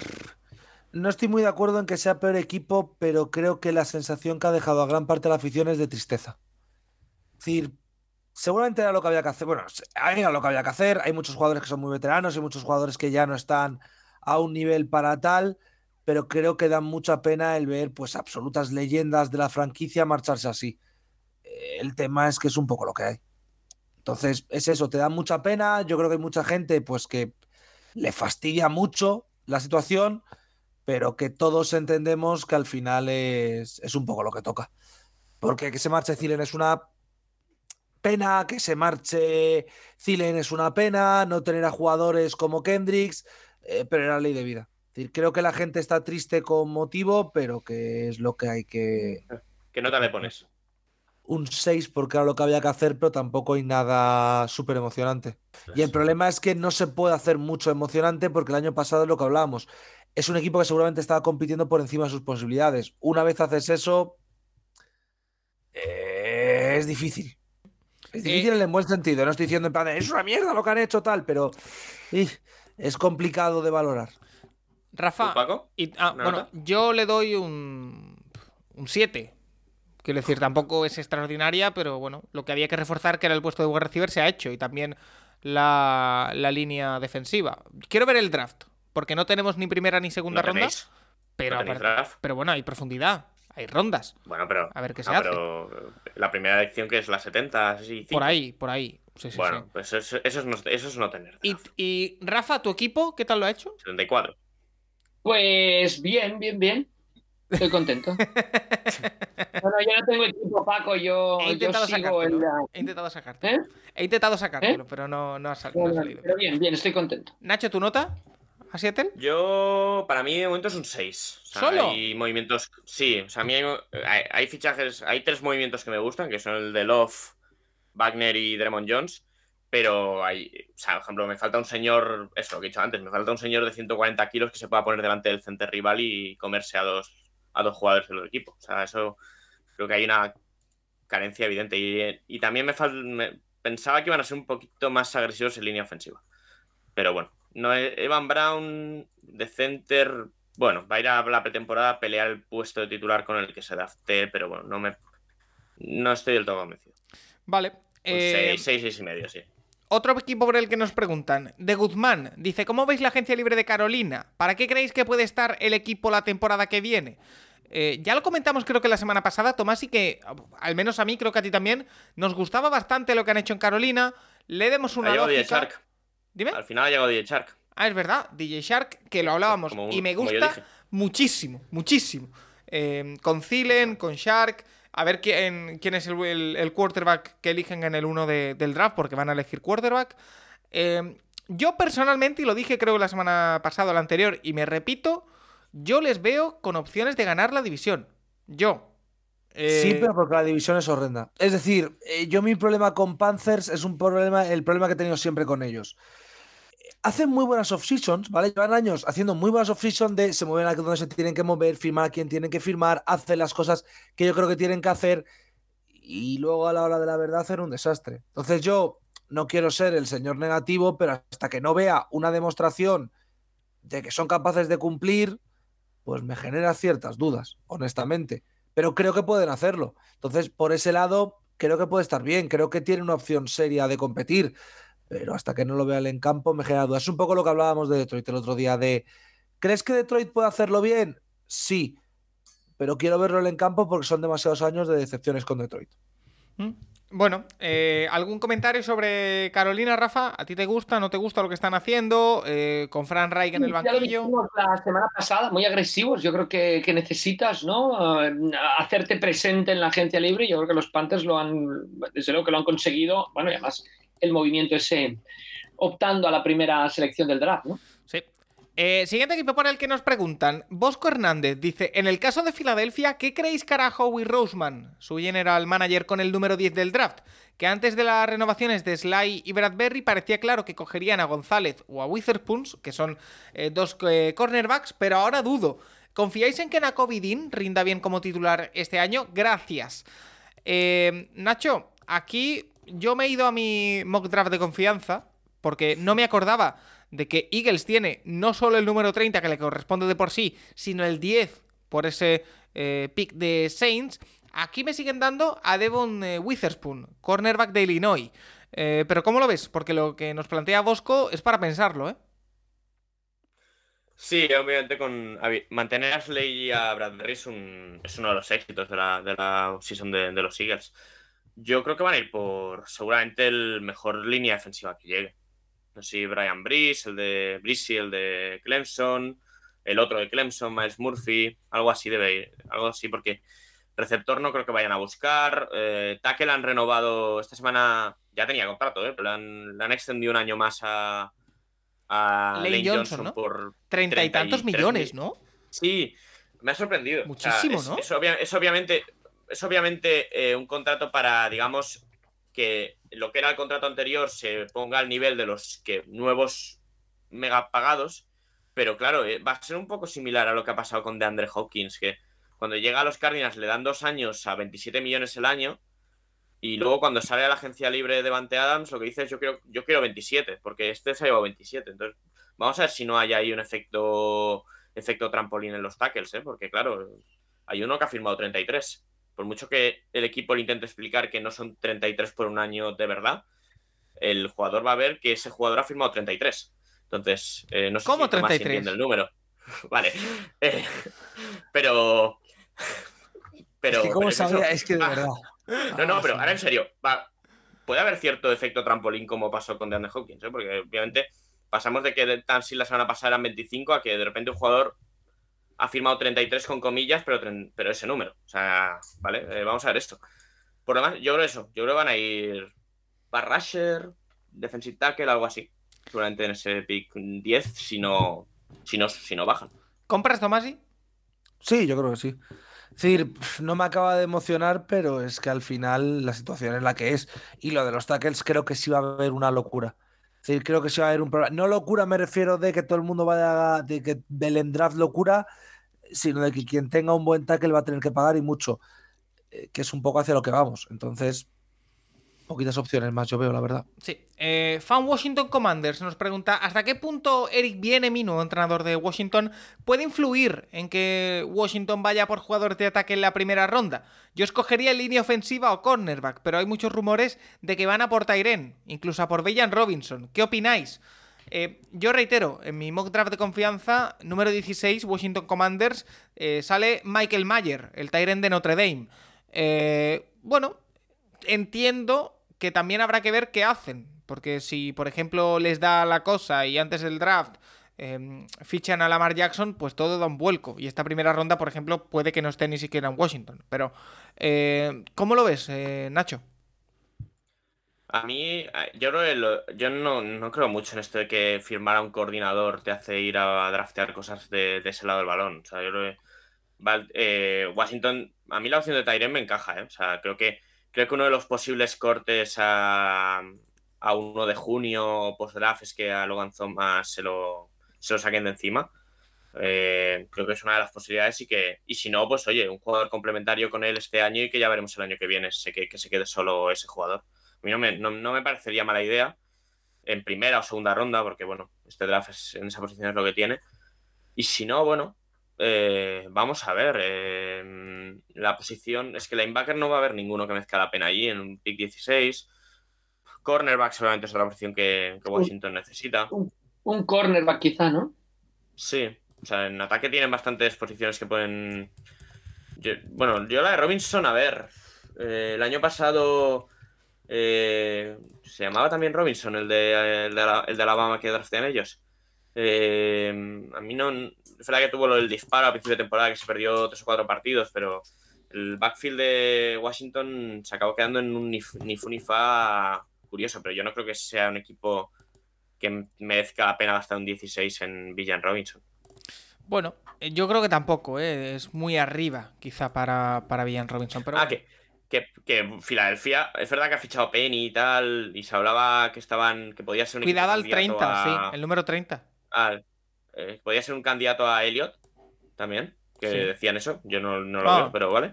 Eh, a ver, a mí me parecía un pick de lujo, pero si un equipo se puede dejar un top 15 en Villan Robinson, creo que es Filadelfia. Con el 10. Yo no lo haría, yo, yo no lo haría, ¿eh? Pero Guau. creo que Sí, sé creo que me gusta, lo compro. Creo, creo que si Villan Robinson sale en el top 15 es, es Filadelfia. Yo no lo haría, ¿eh? Yo me Wow, al yo, 30 y me- yo y si me- cae en y- el o 30 al sí, 30 o- pero en el 10 no. En el Yo no 10 lo haría, tiene yo- que ser el top 10 Villan Robinson. Yo, yo no lo haría. O sea, yo no me dejo un top 15 en un running back, ni, ni aunque sea Derrick Henry. Bueno, Derrick Henry fue segunda ronda, para que veáis. Pero, eh, pero eso, eh, creo que si hay un equipo ahí capaz es Filadelfia. Eh, Por, siguiente por equipo. por todo. Siguiente equipo que nos preguntan, eh, Iván Girona y Víctor, que nos preguntan por Búfalo. Eh, Iván Girona nos dice, si fueseis los Bills, ¿iríais a por Derrick Henry para intentar asaltar de una vez por todas la Super Bowl? Y Víctor nos dice que, como hemos visto, la agencia libre de, de los Bills. Eh, bueno, una agencia libre, Tomás, en la que quizá no ha habido demasiado movimiento por parte de Bills, no han hecho grandes eh, splash, como se suele decir, o a lo mejor me equivoco, creo que, porque todavía ando un poco perdido, creo que no. Eh, pero bueno, han mantenido lo que tenían que mantener.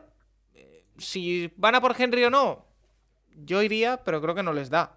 Yo no iría si piden mucho y creo que van a pedir mucho. Entonces, bueno, yo no me la arriesgaría, la verdad. Yo diría que muy bien todo, que genial y buscaría otras posiciones. A mí empezar a gastar dinero en un running tal y como está la situación en Búfalo, por mucho que sí que es cierto que pueden necesitar un running, no me acaba de emocionar, honestamente. Eh, Rafa, ¿tú cómo lo ves? Mm, mm, no, no, no, no lo veo, no lo veo. Vale, eh, pues No, nada. no, no, no, no. ¿Sí? Yo, sé. yo, ¿Sí? yo creo que si sale es un equipo candidato. A. No, sí, pero, pero Henry a Búfalo. ¿Por qué no? Yo creo que el, este- ¿no? el esquema tendrían que cambiarlo un poquito. no Bueno, sé. es que, es que yo creo que Buffalo tiene que intentar. O sea, Buffalo la, está muy bien lo de ellos salen saltando gente, pero ya es que en la reunión esta que ha habido, ya lo ha dicho también Sean McDermott, que Josh Allen tiene que empezar a saltar a menos gente y, y tirarse más al suelo. Eh, y, que- totalmente el, el- el- el running back en el esquema de Buffalo es una posición secundaria y tendría, si traen a Henry, pasarse a una posición bueno, yo, primaria. creo- yo creo que Buffalo tiene que ser un equipo que intente Pues es cambiar la filosofía por- al 100%. equilibrarse un poco más. Es que es un equipo Sí, sí, no, no- estoy de acuerdo, estoy de acuerdo, pero que traer a Derrick Henry implicaría un cambio de esquema de ataque. Bueno, más. Bueno, se puede. em, hemos visto otros equipos con un buen. San, San Francisco tiene a McCaffrey, eh, Cincinnati tiene a Mixon, o sea, n- se puede ser un buen ataque de pase teniendo un running que sí, que sí, pero que tendrían que buscar otras opciones de, de, de- de- que modificar mucho el juego de carrera, ¿no? Que generalmente el, juego de carrera en Buffalo es residual, ¿no? Tú pasas para poder correr el balón y Bueno, tendrían el, que cambiar el- a la- el- el ¿no? juego de carrera en, en Buffalo es eh, Josh Allen, básicamente. Josh Allen. Así que si quieres cambiar eso. Sí. Em, Bueno. otro, otro equipo por el que nos pregunta. Derrick, Hen- sí. Derrick Henry y un línea y un guard en primera. Ya. Ya, sí, funcionar. Eh, Las Fumble nos dice, después de la salida del equipo de Juju Smith-Schuster y McCall Harman en esta agencia libre, ¿debería Kansas ir a por un jugador en el mercado o esperar al draft? ¿Qué jugadores disponibles en agencia libre o draft serían vuestros elegidos para cubrir la posición? Gracias. Eh, sí, yo creo que sí que deberían ir, eh, pero claro, Kansas tiene el 31 del draft. Eh, para los eh, wide receivers top, como por ejemplo Jackson Smith en Jigba, no le da. Eh, el, nombre que está, el nombre que está en el mercado en, cua- en cuanto a wide receiver, el nombre más top, a priori, entre comillas, es del Beckham, por el que han mostrado interés, de Andre Hopkins. De Andre Hopkins. y de Andre Hopkins. Yo veo más factible que consigan atraer a uno de los dos eh, jugadores en agencia libre o traspaso antes que, que draftear a alguien en primera ronda, porque estoy viendo por aquí que Quentin Johnson, eh, Johnston va a salir también muy arriba, el, el wide receiver de TCU, Jordan Addison a priori también va a salir bastante arriba, Zay Flowers, o sea, hasta el 31 saldrían cuatro wide receivers antes. Eh, irte a por el quinto wide receiver o intentar contratar a DeAndre Hopkins, yo me quedo con lo segundo. Pero bueno, más eh, rondas, ¿eh? Sí, pero ¿cuánto tienes que dar por DeAndre Hopkins? Tampoco tanto, ¿no? No, no, pero digo. No, no, pero hay más rondas del draft. no Ya, ya, ya, ya, pero me refiero- O, pero- por Ya, pero me refiero que eh, Kansas creo que necesita un wide receiver 1. Por, bueno, No, tiene no- aquel no sí, ok. No, yo creo que necesitan wide receiver sobre todo físico. O sea, de, de todos los que están arriba en el draft, o sea, Quentin Johnson, me imagino. O sea, creo que necesitan un receptor sobre todo físico, ¿no? El, el papel, que, el papel que les cubrió Juju Smith-Schuster me parece que es el que tendrían que, que- que llenar, ¿no? De, de ese receptor eso, físico. Es verdad que estamos Pues infravalorando a Kadarius Tony, que ha terminado bien la temporada. Eh, No, no, pero, pero este es opaco. bueno. O sea, yo creo que Sky Moore, etcétera, yo creo que el receptor, ese flash y espectáculo, lo pueden tener. Para mí les falta eso. Tío físico que va en medio y que, y que gane esas yardas importantes, ¿no? Como hizo Juju Smith Schuster al final de la temporada. Bueno, eh, Tomás, sí, que te tengo por ahí un poco perdido. ¿Tú qué opinas? Que Kansas tiene que buscar un receptor, pero que no sé si lo va a buscar en primera ronda. No, no, y que lo exacto, Yo estoy de acuerdo con Tomás. Si es un, Kansas puede buscar un receptor para llenar ese papel en segunda o hasta tercera Claro. ronda. decir, yo creo que Kansas al final eh, es la ventaja de tener Andy Reid. Puedes buscar jugadores que tengan menos talento per se, pero te encajen más por sistema. Entonces yo creo que funcionando así va a ser bastante más. Iba a decir sencillo, pero que puedes encontrar un. Pues en primera buscamos otra cosa y en tercera, cuarta cogemos a ese receptor 1, aunque no sea receptor 1 como tal. Pero yo creo que no, yo creo que no es un tema que preocupe en Kansas No. City. Después de ver cómo, ¿no? Cómo... Mientras, mientras el que cante jugadas sea Andy Reid y el que las ejecute sea Mahomes, les da un poco Sí, yo creo que. Oye, parece... Hill Esa- así, o sea. pensábamos que iba a ser un desastre sin Tyreek Hill y mira el ataque. Sí. Eh, mira, hablando precisamente de entrenadores, Fran Marín dice, veo mucho entrenador que solo ficha jugadores que encajen en su playbook, pero ¿qué entrenadores son o han sido famosos por acumular talento y moldear sus esquemas según los recursos disponibles? Ese para mí es el modelo ideal de entrenador. Eh, Rafa, porque siempre Yo hemos... destacaría sobre todo ahí a Mike Tomlin. O sea, Mike Tomlin utilizaba una defensa 4-3 en Minnesota, entrenador defensivo, llega a Pittsburgh y se adapta un poco a lo que han sido los Steelers, al estilo de, de Pittsburgh y, y juegan con una defensa 3-4. Yo me parece que, que Tomlin para mí es, es un, un, entrenador que ha sabido muy bien adaptarse al, al, al grupo de jugadores que ha tenido. También Harbaugh, ¿no? Quizá o no, o no tanto. Sí, también, también, también. Harbo con, con Flaco o Harbo con, con Lamar. Sí. No, no, se puede tener dos jugadores tan, tan diferentes. Exacto, correcto. Y encima en la misma temporada, que ni siquiera es que tú dices, no, es que hay un off-season de calma. No, no. Llegamos, otro... cambiamos y misteriosamente sale bien. Y otro bueno, entrenador y... que quiero destacar que se ajusta bastante a lo que tiene, aunque le hemos visto solo dos años, es Siriani, ¿eh? Eh, lo quiero destacar también porque evidentemente este año tiene una super plantilla, pero es otro de esos entrenadores al que le hemos visto eh, ajustarse, adaptarse y, y, hacerlo muy bien. ¿eh? Bueno, y Andy Reid, obviamente. Sí, claro. Sí, bueno, pero es que Andy Reid... Andy Reid... Pero Andy Reid es más cultura Andy Reid, igual que Belichick es cultura Bill Belichick.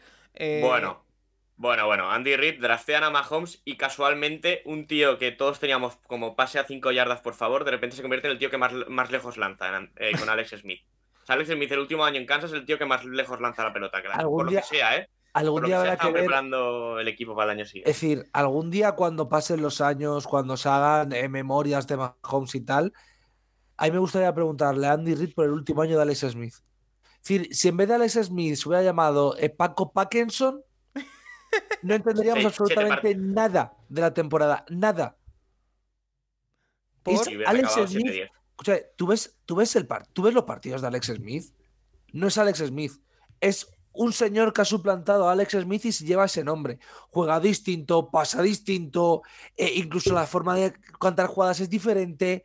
Es absurdo. Es decir, he visto partidos de ese año y es como, este tío no es Alex Smith.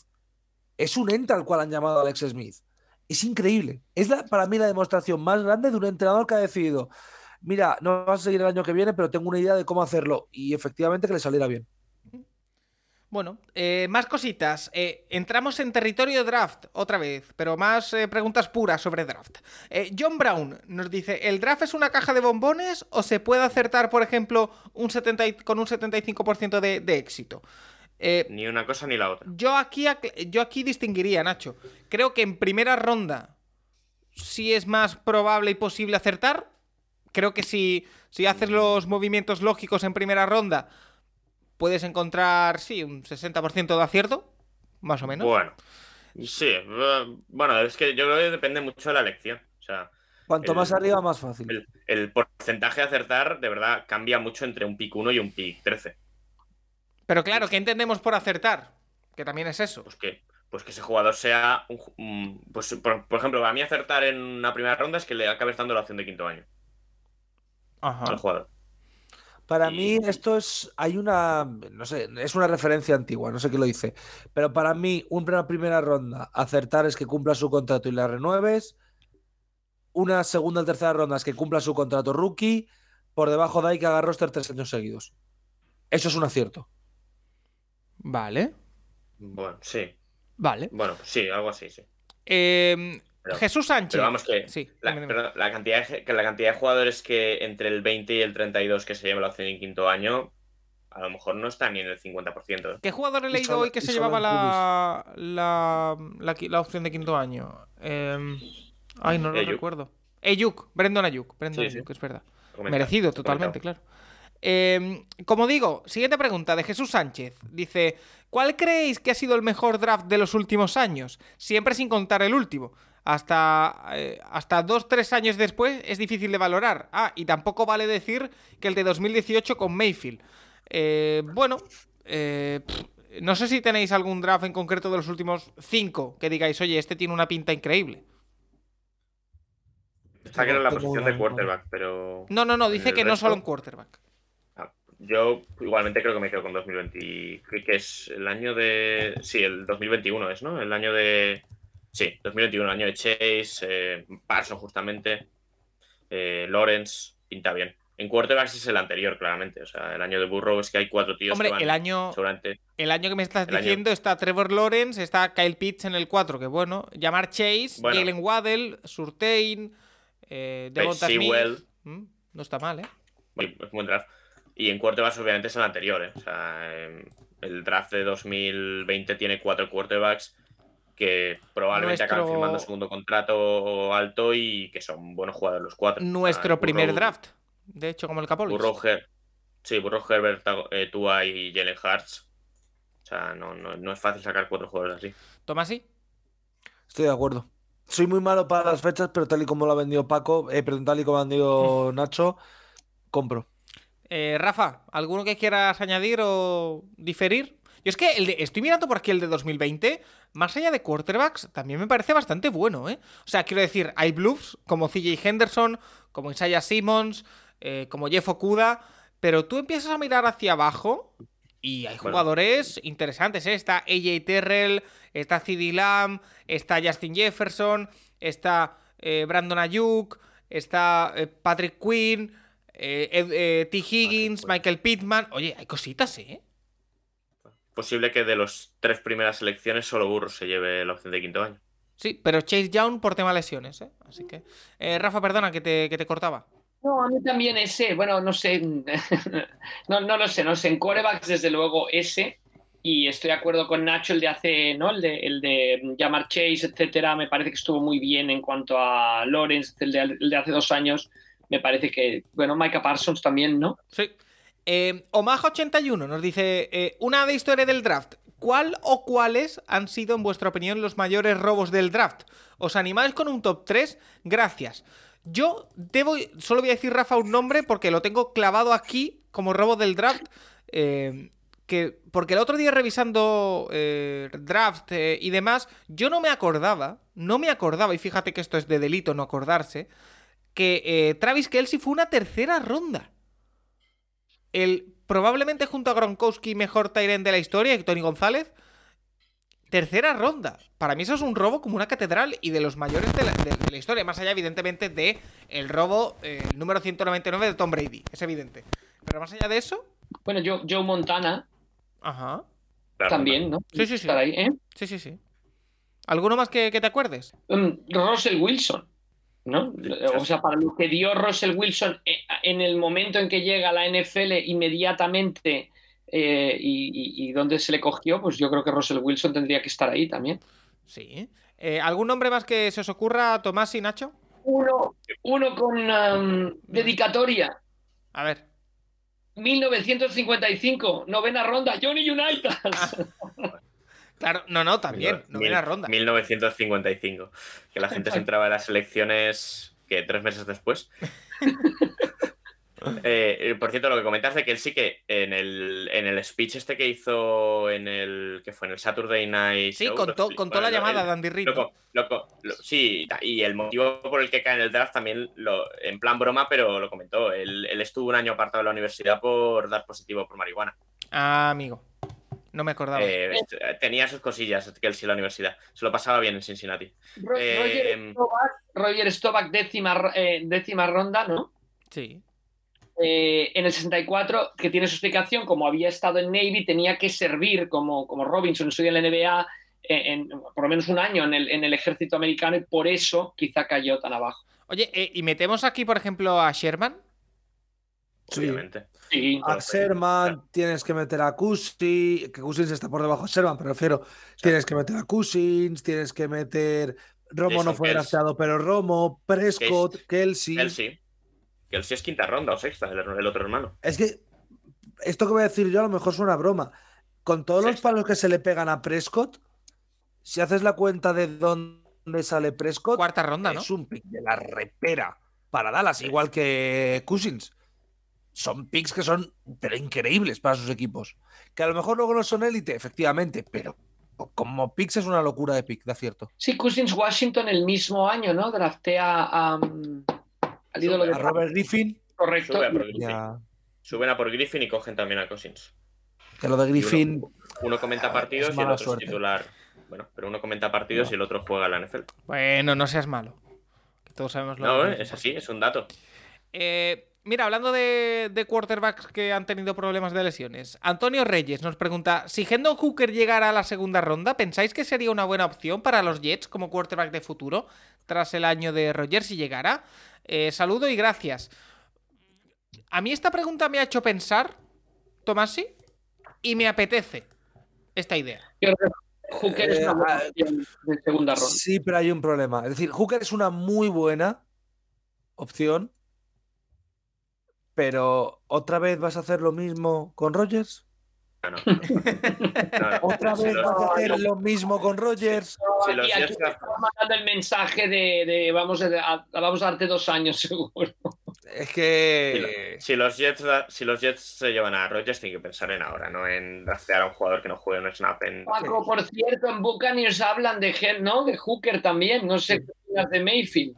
Eh, como suplente de Mayfield está bien. No, eh, como suplente de Kyle Trask, Paco. No, no, no, Pero eso no va a pasar. No va a pasar, no, no va a pasar. Eh, David Cowen, nuestro amigo David Medrán, que nos dice: Saliendo del draft, ¿quién era mejor? ¿Najee Harris o Villan Robinson? Eh, Villan. Villan. ¿Sí?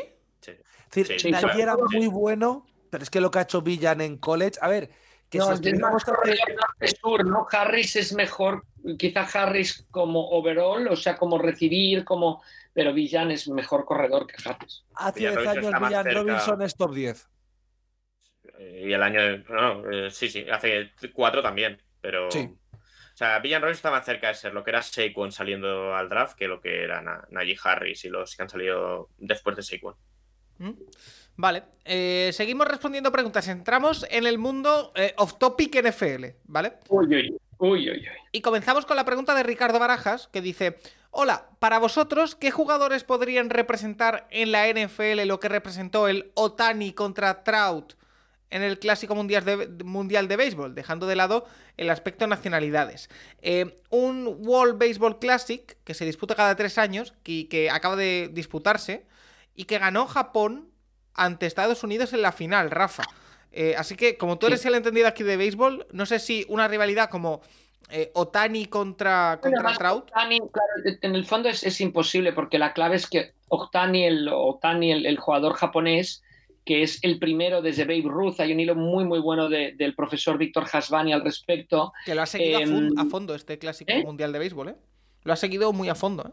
No, no, no, no, no, ha sido espectacular. El clásico de béisbol ha sido muy, muy bueno, el World Classic, eh, pero sobre todo es que además juegan en el mismo equipo en la liga, en el Major League Baseball, con lo cual sería imposible no hacer esa transferencia a la, a la NFL. Ohtani batea y además lanza, y, batea muy bien y lanza muy bien, cosa rarísima, Teo, desde Babe Ruth hace 100 años no se daba esto.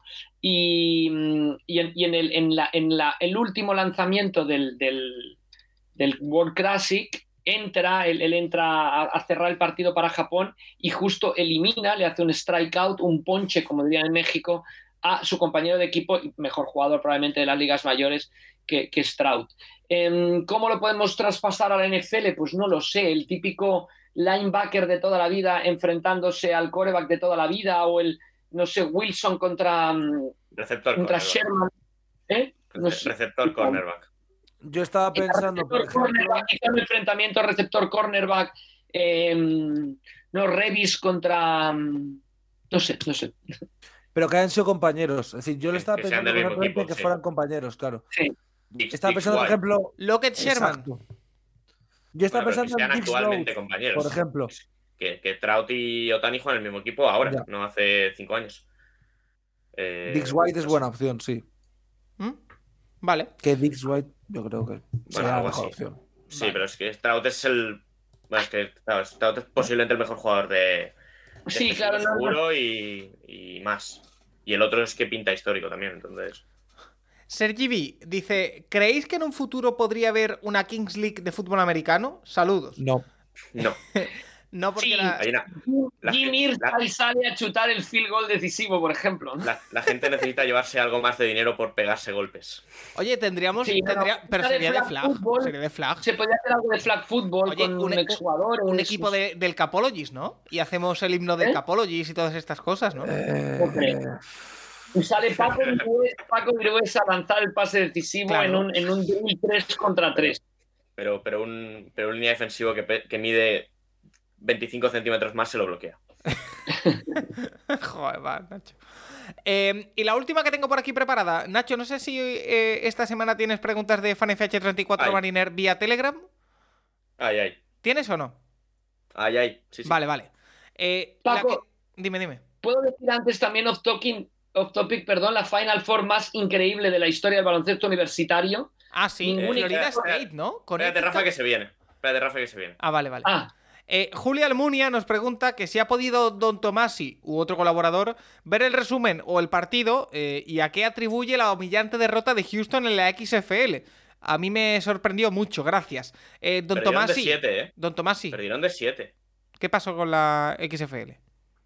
He podido ver poco, honestamente, ha sido semana difícil.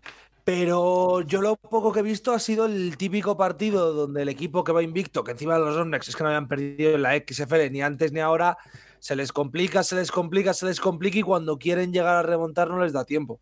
Es decir, no me parece que sea un partido, eh, creo que el término que usa es eh, muy decepcionante y tal. Yo no creo que sea eso, simplemente creo que es un partido de temporada regular que pierden hasta los Chiefs. Lo típico de se- me he dormido, me he quedado empanado y de repente, pues un equipo que es bueno eh, me ha ganado. Ya está. Montoro, Montoro lanzó tres intercepciones, ¿eh? Y la, y, la, y la última es para matarle. Es decir, la última eh, casi. Yo no sé si fue culpa suya o de. o de Gordon, pero hay una, una desconcentración de los dos que yo lo vi y dije, la madre que los parió. Dinucci, ¿eh? Eh, Es gracioso porque ves aquí a los típicos chavales del draft de años anteriores, de quinta, sexta, séptima ronda, que ninguno de ellos acabó haciendo roster y los ves por aquí. Está Max Borgi, que una época que en la universidad le llamaban el McCaffrey de Hacendados, y aquí está jugando la XFL, porque era blanquito y recibía y tal. Y, Y, es porque era un running back blanco. Ya está. Sí, claro, era el comentario. eh, estaba por ahí Paxton Lynch, que lo sentaron ya. O sea que, imagínate. Eh, Nacho, venga, vamos con las preguntas de FanFH34 Mariner, va. Venga, eh, ¿a quién van a coger los estilos en primera ronda? Eh, los Steelers que me voy a meter en mi mock draft de confianza. eh, que tienen, ¿Qué puesto tienen los Steelers? 17. El 17, wow. Eh, pues me has pillado un poquito. Mira, le ponen un wide receiver. Yo no lo veo tan claro. Venga, me voy a tirar a la piscina, va. Michael Mayer, Tyren. Para juntarlo con, con Freyermuth. Ahí te lo dejo. ¿El resto? No lo sé, la verdad. Eh, si cae, que yo creo que no va a caer tanto, Smith en Gimby. En Gimba, perdón. ¿Mm? ¿Tan, claro, tan tenéis que van a por un wide receiver? No, pero me gustaría verle No. porque creo que puede ayudar muchísimo a cómo le gusta jugar a Tomlin. Vale. ¿Rafa? Eh, no lo sé, no, no, la verdad, no, no lo he estudiado, no, no tenía la pregunta preparada porque la desconocía. Y después yo te lanzo otro nombre que es Kalilla Kensi, que es defensive line de la Universidad de Pittsburgh, que probablemente por ser de la Universidad de Pittsburgh le cojan. Eh, Nacho, tú. Eh, Escúchame, sí, quiero es- por Eh, favor, lo, lo basta de pagar ya. a los scouts para que viajen y solo ven a los, de la, a los del vestuario de al lado está bien, ¿eh? O sea, por favor, basta ya porque es que va a salir esta comparativa 8 millones de veces. Porque el chaval, sea pequeño y sea de Pittsburgh, no, no es Aaron Donald. De verdad, no lo es. Basta ya. Es que ya ha ido la comparativa como 15 veces de el nuevo Aaron Donald. ¿Por qué? Porque es de la misma universidad y es como. eh, yo no soy la nueva Leticia Ortiz y somos de la misma universidad. Lo siento. Ah, eres de la misma uni que Leticia Ortiz. Y de la misma facultad, somos de la Complutense. Ah. Claro, es decir, Pues, Pero bueno. Eh, sí, Ken sí necesita comer un poquito, ¿eh? O sea, de verdad, para, jugar en, en, en snaps de carrera en la NFL tiene que, tiene que subir 5 kilos fácil. Si no, no va a poder. Eh, yo digo que Pittsburgh, bueno, ya lo dije la semana pasada, creo, Pittsburgh debería subir a por algún, eh, a por, si puede uno de los dos primeros tackles, debería planteárselo. Vale. En el momento en el que salga el primero, Pittsburgh debería estar llamando a por Skoronsky o por Johnson. Eh, luego, ¿creéis que va a haber alguna subida inesperada y llamativa tipo Lions el año pasado del 13 al 12? Al del 32 al 12 este año? Sí. siempre la hay. Y creo, creo- creo que va a ser Atlanta. Del 8 Pero, de, al pero eso no es, top eso no es una 4. subida del 32 al, 20 al 12. Hombre, del 8 al creo- top 4. O Son cuatro números. Del 32 al 12 hay 20. Hombre, a ver, cuantitativamente no, pero de significado sí. Yo hoy lo, yo hoy lo pensé, viendo la pregunta que cuando me la pasado media tarde, y lo pensaba, eh, creo que si por lo que sea uno de los cuatro cae del top 10, que puede pasar, creo que Minnesota debería subir. Con el 23 tiene Minnesota. Sí. Yo creo que Minnesota, por ejemplo, el 11 está Tennessee. Yo creo que si por lo que sea uno de los cuatro Levis para que así veamos a una persona enfadarse en directo en Twitch. eh, si no, los- no, no, no, no, no. Si uno de los cuatro pasa si del top a 10, Levis- o sea, si para mí, si uno de los cuatro cae del top 10, creo que Minnesota debería subir y Tennessee debería bajar. Y creo que se daría todo para que la- el traspaso y la negociación se diera entre los dos. ¿Compras, Tomasi? Eh, sí, pero yo aviso. Si cogen a Levis, os quedáis sin una persona en el programa. Porque me voy a dormir que trabajo el viernes. Y lo digo muy en serio. Porque Tomás y vosotros, eh, no es una situación fácil, ¿verdad? Minnesota en el hecho del tema. Vale, está claro que Minnesota quiere tener la. No quiere estar atado a Cousins el año que viene, pero solo por lo que tienen en ataque, 5, 6, 7 partidos van a ganar. Y, claro, ya no estás en posición de llevarte a, un super rookie del año que viene en el draft. O sea, no va a ser tan fácil el hecho de decir, pues me, salgo de Cousins y no cojo nada y no tengo otra opción. Entonces, yo sí, si debes. Si Minnesota tiene la opción de empaquetar la primera ronda de este año y la del que viene y llevarse a uno de los cuatro este año, debería. También te digo que es que se lo estás diciendo a alguien que tenía esa idea cuando estábamos en el draft de Fields. Bueno, es que se dijo que ibais a por Fields. Claro. que adelantó Chicago. Entonces, me parece lógico, pero depende de quién caiga, obviamente. Pero sí, como concepto, tiene sentido que haga eso. Yo digo Minnesota. Vale. ¿Hay más? Eh, sí. Eh, vale, esto, a ver, ¿cuántos jugadores y cuántos jugadores han sido MVP de la temporada regular y del eh, y del y oro olímpico el mismo año en baloncesto? ¿Cómo, cómo, cómo, cómo, cómo? Perdón, repite. ¿Cuán- Ah, bueno, jugadores vale. Han sido MVPs en la, en la NBA y oro olímpico el mismo año. Vale, ve mirándolo, eh, Nacho. ¿Quién ganó el MVP en el 92? El MVP en el 92 lo gana Jordan, Jordan, ¿no? ¿no? Jordan, entonces. Sí. Tiene que ser Kevin Durant. ¿Quién es- No, pero Kevin Durant gana el 2000? Mundial en el ¿Quién es 2000. Escucha, 2008? vamos, 2000. vamos. 2008 es ver, LeBron. vamos en orden. 92, 96. Quien lo ganó en el 96 también fue oro olímpico. Venga, lo miramos. A MVP ver, de ver, la a ver. temporada de A NBA. ver, a Michael buscar los Jordan no fue, ¿no? Michael Jordan no fue en el 96. 91-92 fue Michael Jordan. 95-96 fue Michael Jordan, que no estuvo en Atlanta. 96 Michael Jordan no fue no, a los, Juegos Olímpicos. 2000 tampoco, yo creo, porque la selección de los 2000 de Estados Unidos es bastante. 2010 Shaquille es Shaquille O'Neal, que creo que sí que estaba en Sydney, creo, pero habría que mirarlo. 2008, como pensaba, era Kobe Bryant, así que Kobe Bryant. Shaquille no está en 2000.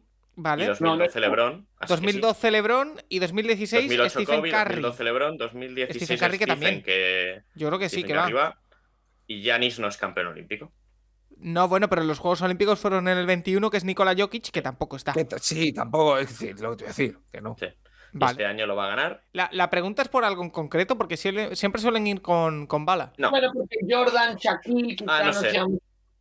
Bueno, Hombre, a ver, todo, todo el mundo sabe mi eh, poco aprecio por, por Jordan como ser humano, pero como jugador de baloncesto es el mejor que ha. ¿A bueno, quién, a quién prefieres como, como ser humano y que se me perdone la, la temeridad de la pregunta? Eh, ¿Kobe Bryant o Michael Jordan? joder. Como persona, ¿eh? Como persona, como persona, perdón. Durante su carrera deportiva. Kobe Bryant. ¿no? Kobe. Yo prefiero a Jordan, la verdad. Yo el Kobe Sí. jugador no lo soporto. A ver, el Kobe de jugador puede de ser, puede ser muy, eh, ¿cómo se dice? Eh, muy intenso, muy pesado, muy lo que sea. Le estás comparando con posiblemente el mayor capullo que se ha metido en una pista de baloncesto a jugar. Están él y Larry Bird en la categoría de capullos buenos que se dedicaban a vacilarte como querían. Entonces, mm, Pero Jordan, Jordan guardaba mucho las formas también, ¿eh? O sea, Jordan, sí. la, la actitud que transmitía Jordan era muy buena. El, el problema es que luego Jordan, todo lo que sabemos de él es de ser un absoluto eh, psicópata. Pero Bueno, después, bueno, pues, También son los años que son, ¿eh? No, no, sí, sí, por ha, cambiado mucho, ha cambiado mucho eso. Ah, no, pero eh, cu- cuidado que yo cuando me refiero a psicópata me refiero a trato con personas ajenas al baloncesto. Dentro del baloncesto era limpio para la época en la que estamos hablando. Quiero decir, No, pero Yo que con la prensa todo lo llevaba sí. bastante bien. sí, sí, Jordan, ¿eh? sí. Que yo soy fan de los Knicks, que bueno, lo de pegarse en cada ronda de playoff era prácticamente el día a día. Que fue, fue la única forma de llegar a, a unas finales que encontrasteis. No, al revés. Fue la única forma de que para un año que podíamos ganar, perder por hacer el imbécil pegándonos con los hits. Pero ese es otro tema. Eh, ¿Hay más, Y Nacho? por último, Sí. sí, por último, yendo a lo que comentaba antes Rafa, ¿quién va a ganar la Final Four? Que ¿Y es una por qué no final. será un equipo, ¿Y por qué no será un equipo de Florida? La- Va a ganar Connecticut. Es una Final Four en la que. Pero es increíble, es la Final Four más sorpresiva de la historia del baloncesto universitario. Ningún equipo que estaba en su bracket, ni uno, ni dos, ni tres, se han metido en la Final Four. Y Florida Atlantic, número 9, si llega a la final, podría hacer historia. Jamás ha disputado la final universitaria un equipo noveno en el ranking antes de, de- de- cuando, cuando se iniciaba el torneo. El seed más bajo que ha ganado, Villanova, el número 8, en el 85 a Georgetown, y hay la, la, mm, coincidencia, y por eso dice que va a ganar Connecticut, que los últimos años que ha ganado Connecticut era el número 3 y le ganó a Butler, que era el 8, en su bracket, ¿eh? o sea, el 8 por 4, el 32. Y el año que ganó a Kentucky en el 2014, Connecticut era el 7. En el sábado las semifinales, el lunes por la noche las finales, Florida Atlantic contra San Diego State. Los dos equipos llegan por primera vez a una Final Four y Miami, que también llega por primera vez, se enfrenta a, a Connecticut en la otra semifinal. 3 de 4, equipos eh, que no han estado nunca en la Final Four. Yo también creo que con ética porque es el único que ha estado. O sea que. Sí. Eh, sábado 12 y 9 de la noche. Eh, en la madrugada del sábado al domingo, la primera semifinal, 2.49 la segunda, el lunes a las 3 y 20 de la madrugada, para el que quiera, del lunes al martes, eh, la, la final. Eh, Nacho, ¿te El? Capologist, el Capologist para hacer tiempo y luego la final. Vale. ¿Qué tienen los americanos con no empezar las cosas a una hora normal? O sea, la Bueno, por la empieza- Nacho, porque, porque tienen los anuncios de televisión cronometrados. Entonces, ellos inician la retransmisión a una hora en punto y le suman todos los anuncios que van a meter. Y para que la gente se enganche en punto, y es, Claro, es lo que hicieron con la. Fórmula 1, ¿te acuerdas, Nacho, que comenzaba ahí 10? Pues Sí, se lo cargaron por algún motivo. Correcto. Bueno, por algún eh, motivo Nacho, correcto. ¿algún eh, candidato? Con la gran in- con el gran conocimiento que me da haber, haber visto cero minutos del torneo, yo creo que va a ganar Florida Atlantic. ¿Vas a ver algo de la Final Four o no? No. Eh, Tomás, ¿y No. tú vas a ver Aparte, algo o no? Lo curioso de este año es que Yukon no va a ganar en las chicas, ¿no? Porque por lo que o sea, me Han gusta caído. mirar a ver si iba a mirar si iban a hacer doblete y es que no los he visto en el, en el cuadro tampoco. Ah, sí. Cayeron, no sé si fue en Elite 8 o en Sweet 16, creo que en Elite 8 han caído. Ah, fíjate. Eh, Tomás, ¿y tú te mojas? Las chicas, El las, chicas las femenino. chicas del Yukon femenino que siempre ganaban, arrasaban, Mm. y este año pues no. Sí, sí. Tomás, sí. Mm, Yo no voy a poder verlo por tiempo, si soy honesto, eh, pero yo voy con Yukon. Me me gustaría mucho que ganase, la verdad. Es una, es una universidad que me cae bien desde Kemba Walker, entonces Ostras, y temón de Eladio Carrión, ¿eh? Eh, Pero bueno, eh, lo dejamos ahí. Che, Paco, de verdad, no me digas cosas que no conozco. Ahora, ahora te lo enseño, ahora te lo enseño, tío. Si ahora habla de Kemba Walker en, el- en la canción. Eh, eh, Rafa, ¿algo que te quede por, por comentar? Pues no, no, yo creo que hemos comentado ya bastante, ¿no, Paco? Sí, además ha sido un programa, como digo, intenso, de debate. Muy intenso, muy intenso. Menos mal que no hemos tenido debates con el baloncesto universitario. No. Eh, gracias, ver, Rafa. Te espero, ¿sabes? te espero con más a final de semana con la intrahistoria, que tenemos el peor draft Sí, de la historia. sí, sí, me apunto, ¿eh? ¿De qué vale intrahistoria esta El vez? peor draft de la historia, que a priori es el del año Uy. 92. La- Uy, o sea, ya lo hemos decidido. 2013 tiene algo que decir ahí, ¿eh? Mírense el draft de 2013. A ver, Vaya panda de a ver, ver. ¿qué, qué hay en el draft de, de NFL 2013? Pero bueno, el tema está ya definido, Nacho, no me lo destroces. Eh, pero 2013. hablaremos, ¿eh? Porque está... Uf, sí, sí, sí, sí, sí, lo hablamos. Eh, de hecho, creo que, que lo comentaremos, le diré a Santi. Eh, lo Es, espectacular ese draft, espectacular. Rafa, te si espero con... por equipos, hay equipos que no sacaron un jugador decente, ¿eh? Te espero con más. Eh, de hecho, los Browns perdieron una selección, por lo que veo aquí. Eh, Qué raro. No sé por qué. Sí, Sí, porque el año anterior decidisteis que era buena idea dejarse un pick en Josh Gordon. Ah, amigo. Ah, es verdad. No, la- tener el Prior. comentario. No, Y no, ellos no fueron. Ellos no fueron los de Prayo. no fueron los, los los Raiders. Raiders. Fueron los Raiders, de verdad. Y es el draft, el de 2013, de Mantiteo en el número 38. Hombre, la novia. Pero por lo menos tienes aquella de Andre Hopkins, ¿no? También, también, también es el pick de Don Gino Smith.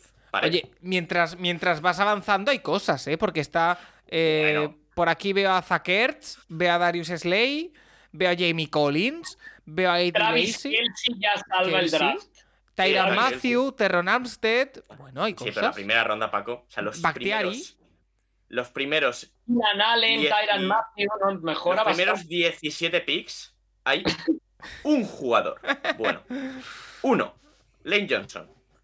Ya. Bueno, y Eric Fisher Creo que- Pero Sí, uno. sí, sí. Un Pero bueno, no, Eric, 17. Fisher, Eric Fisher fue bastante bueno, o ha sido bastante bueno. Por eso, en 17 he dicho. Ah, Eric Fisher. Bueno, Eric Fisher. bueno. A ver, un pick 1. Bueno, un eh, pick 1. Chicos, ¿qué? ¿Queréis, queréis hacer la intrahistoria ya? ¿O cómo, cómo hacemos? Sí. No, no, no, nos No. esperamos, esperamos. ¿Eh? Bueno, Rafa, te espero con más en la intrahistoria. Nacho, a ti, eh, no sé si tendremos que hacer también algún que otro redraft en intrahistoria, así que te espero también con eso. Sí, me- eso me apunto seguro. Sí. Y bueno, este fin de hay carrera en Australia. Ah, ¿Qué tiempo? Así Mm. que bueno, ¿qué tiempos aquellos en los que había carrera a las 4 de la mañana? eh? ¿a, a qué hora es? ¿A las 7 siete. o a las 8, no? A las 7, a Ah, las bueno, 7 buena para, para- para había europeos. a las 4 de la mañana y emocionado tras la victoria de Fernando Alonso, el padre de Nacho, subía ahí por la rabasada con el coche y bajaba a su casa para celebrarlo. Pues, pues que se prepare el coche, que prepare el coche para, para el domingo Dios que viene. ¿Puedes dejar de las Fernando Alonso y todo esto, mi, mi- mi querido hermano se subía al coche y, y bueno, y mira. Eh, Santiago Tomasi, eh, descansa esa voz. No sé Tres- si narras algo Tres entre cosas. semanas. Quiero decir, tres cosas. A ver, Una, Paco, eres gafe. ¿Por qué odias a Alonso? Desde tu histórico comentario de no, si el Sevilla entra en Europa este año, estáis a punto de descender. Eh, dos, después de esta faltada gratuita. Eh, sí, sí narro esta semana, el sábado por la tarde, solo un partido, así que estoy contento. bien. Y tres, que iba a decir yo. Ah, sí, a la pregunta que nos ha hecho Ander, que no ha entrado en el programa. Ah, perdón, no, sí, sí, la hago, la hago, la hago, la hago, la hago. Venga, la hago, la hago, es verdad que no, no me he acordado de nuestro querido Ander Iturralde, que por cierto ya es la segunda semana consecutiva que sé que se escucha completo el Capologist porque hago una mención velada a su persona y me responde por mensaje privado. Eh, o sea Sí, que sí, bien. Se lo escucha, se lo, Eh, se lo escucha, Andrés, Andrés se lo escucha. y la pregunta para... to- No, que lo escuche bien. Lo que me sorprende es que alguien llegue hasta aquí. Pero bueno, eh, dice que la pregunta es para ti, Tomasi, que si volverá CM Punk a aparecer en un ring de AEW, que sé quién es CM Punk, no sé qué es AEW, Yo, y que yo la no sé qué es CM, yo, no, yo no sé qué es CM Punk, yo sé lo que es CM Punk. y que, y que la responda también Nacho Cervera, aunque no tenga ni idea de qué va la movida. Así que primero Nacho responde si volverá a aparecer CM Punk en un ring de AEW. Yo, yo lo recuerdo de ser el notas de, de la WWE hace años. Correcto, yo también. Pues vamos a decir, vamos a decir que sí. Que sí. Yo digo que sí también, yo Vale. lo veo bastante claro. Eh, AEW Ah, Dynamite. AEW es la empresa de los Can. La AEW Correcto. así. Es la empresa de, lo- de, la, gen- de la gente de los Jaguars. La empresa de wrestling que tienen, que les va bastante bien, por cierto. Correcto. Pero sí, sí. Ah, sí. Eh, ostras, está eh, formada por Cody Rhodes. ¿Me suena Cody Rhodes? No, Cody Rhodes, Sí. Cody Rhodes ya ha vuelto a WWE. Ah, vale. Ah, vale. Eh, pero bueno, Bueno, Tomás, sí. Tomás sí que conteste la pregunta. Opinión profesional, por favor. Eh, después de cagarse en los muertos de su jefe hace menos de una semana eh, y después de que hace ocho meses en una lesión se marchó liando la pardísima, yo personalmente creo que no. Vale, pues hay que dar O sea, respondida a la pregunta. mal Nacho y yo. Oye, Nacho, eh, Tomasi, estoy rodeado de más fans de la- del wrestling de lo que pensaba.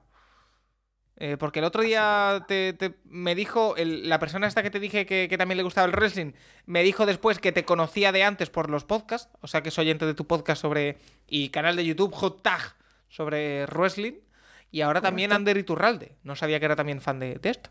Así que, a bueno, a hay la que- gente le gusta la auténtica salud. bueno, le gusta. eh, auténtico, no sé si es la palabra, eh, la verdad. Pero, pero bueno, eso hablamos otro día. Eh, Santiago Tomás, sí, te espero con más la semana que viene y descansa la voz, hijo. Lo intentaré. Un placer. Y a todos los oyentes, recordarles que si todo va bien esta semana, primer programa especial analizando clases de, de draft, creo que será Tyrens o receptores, ya lo aclararemos. El viernes intrahistoria, el domingo canal de Twitch y que nada, que volvemos a recuperar el ritmo. Que aquí queda un draft por delante. A partir del draft ya descansaremos un polín. Pero bueno, queda todavía un mes de mucho disfrute por delante. Hasta la próxima. Chao.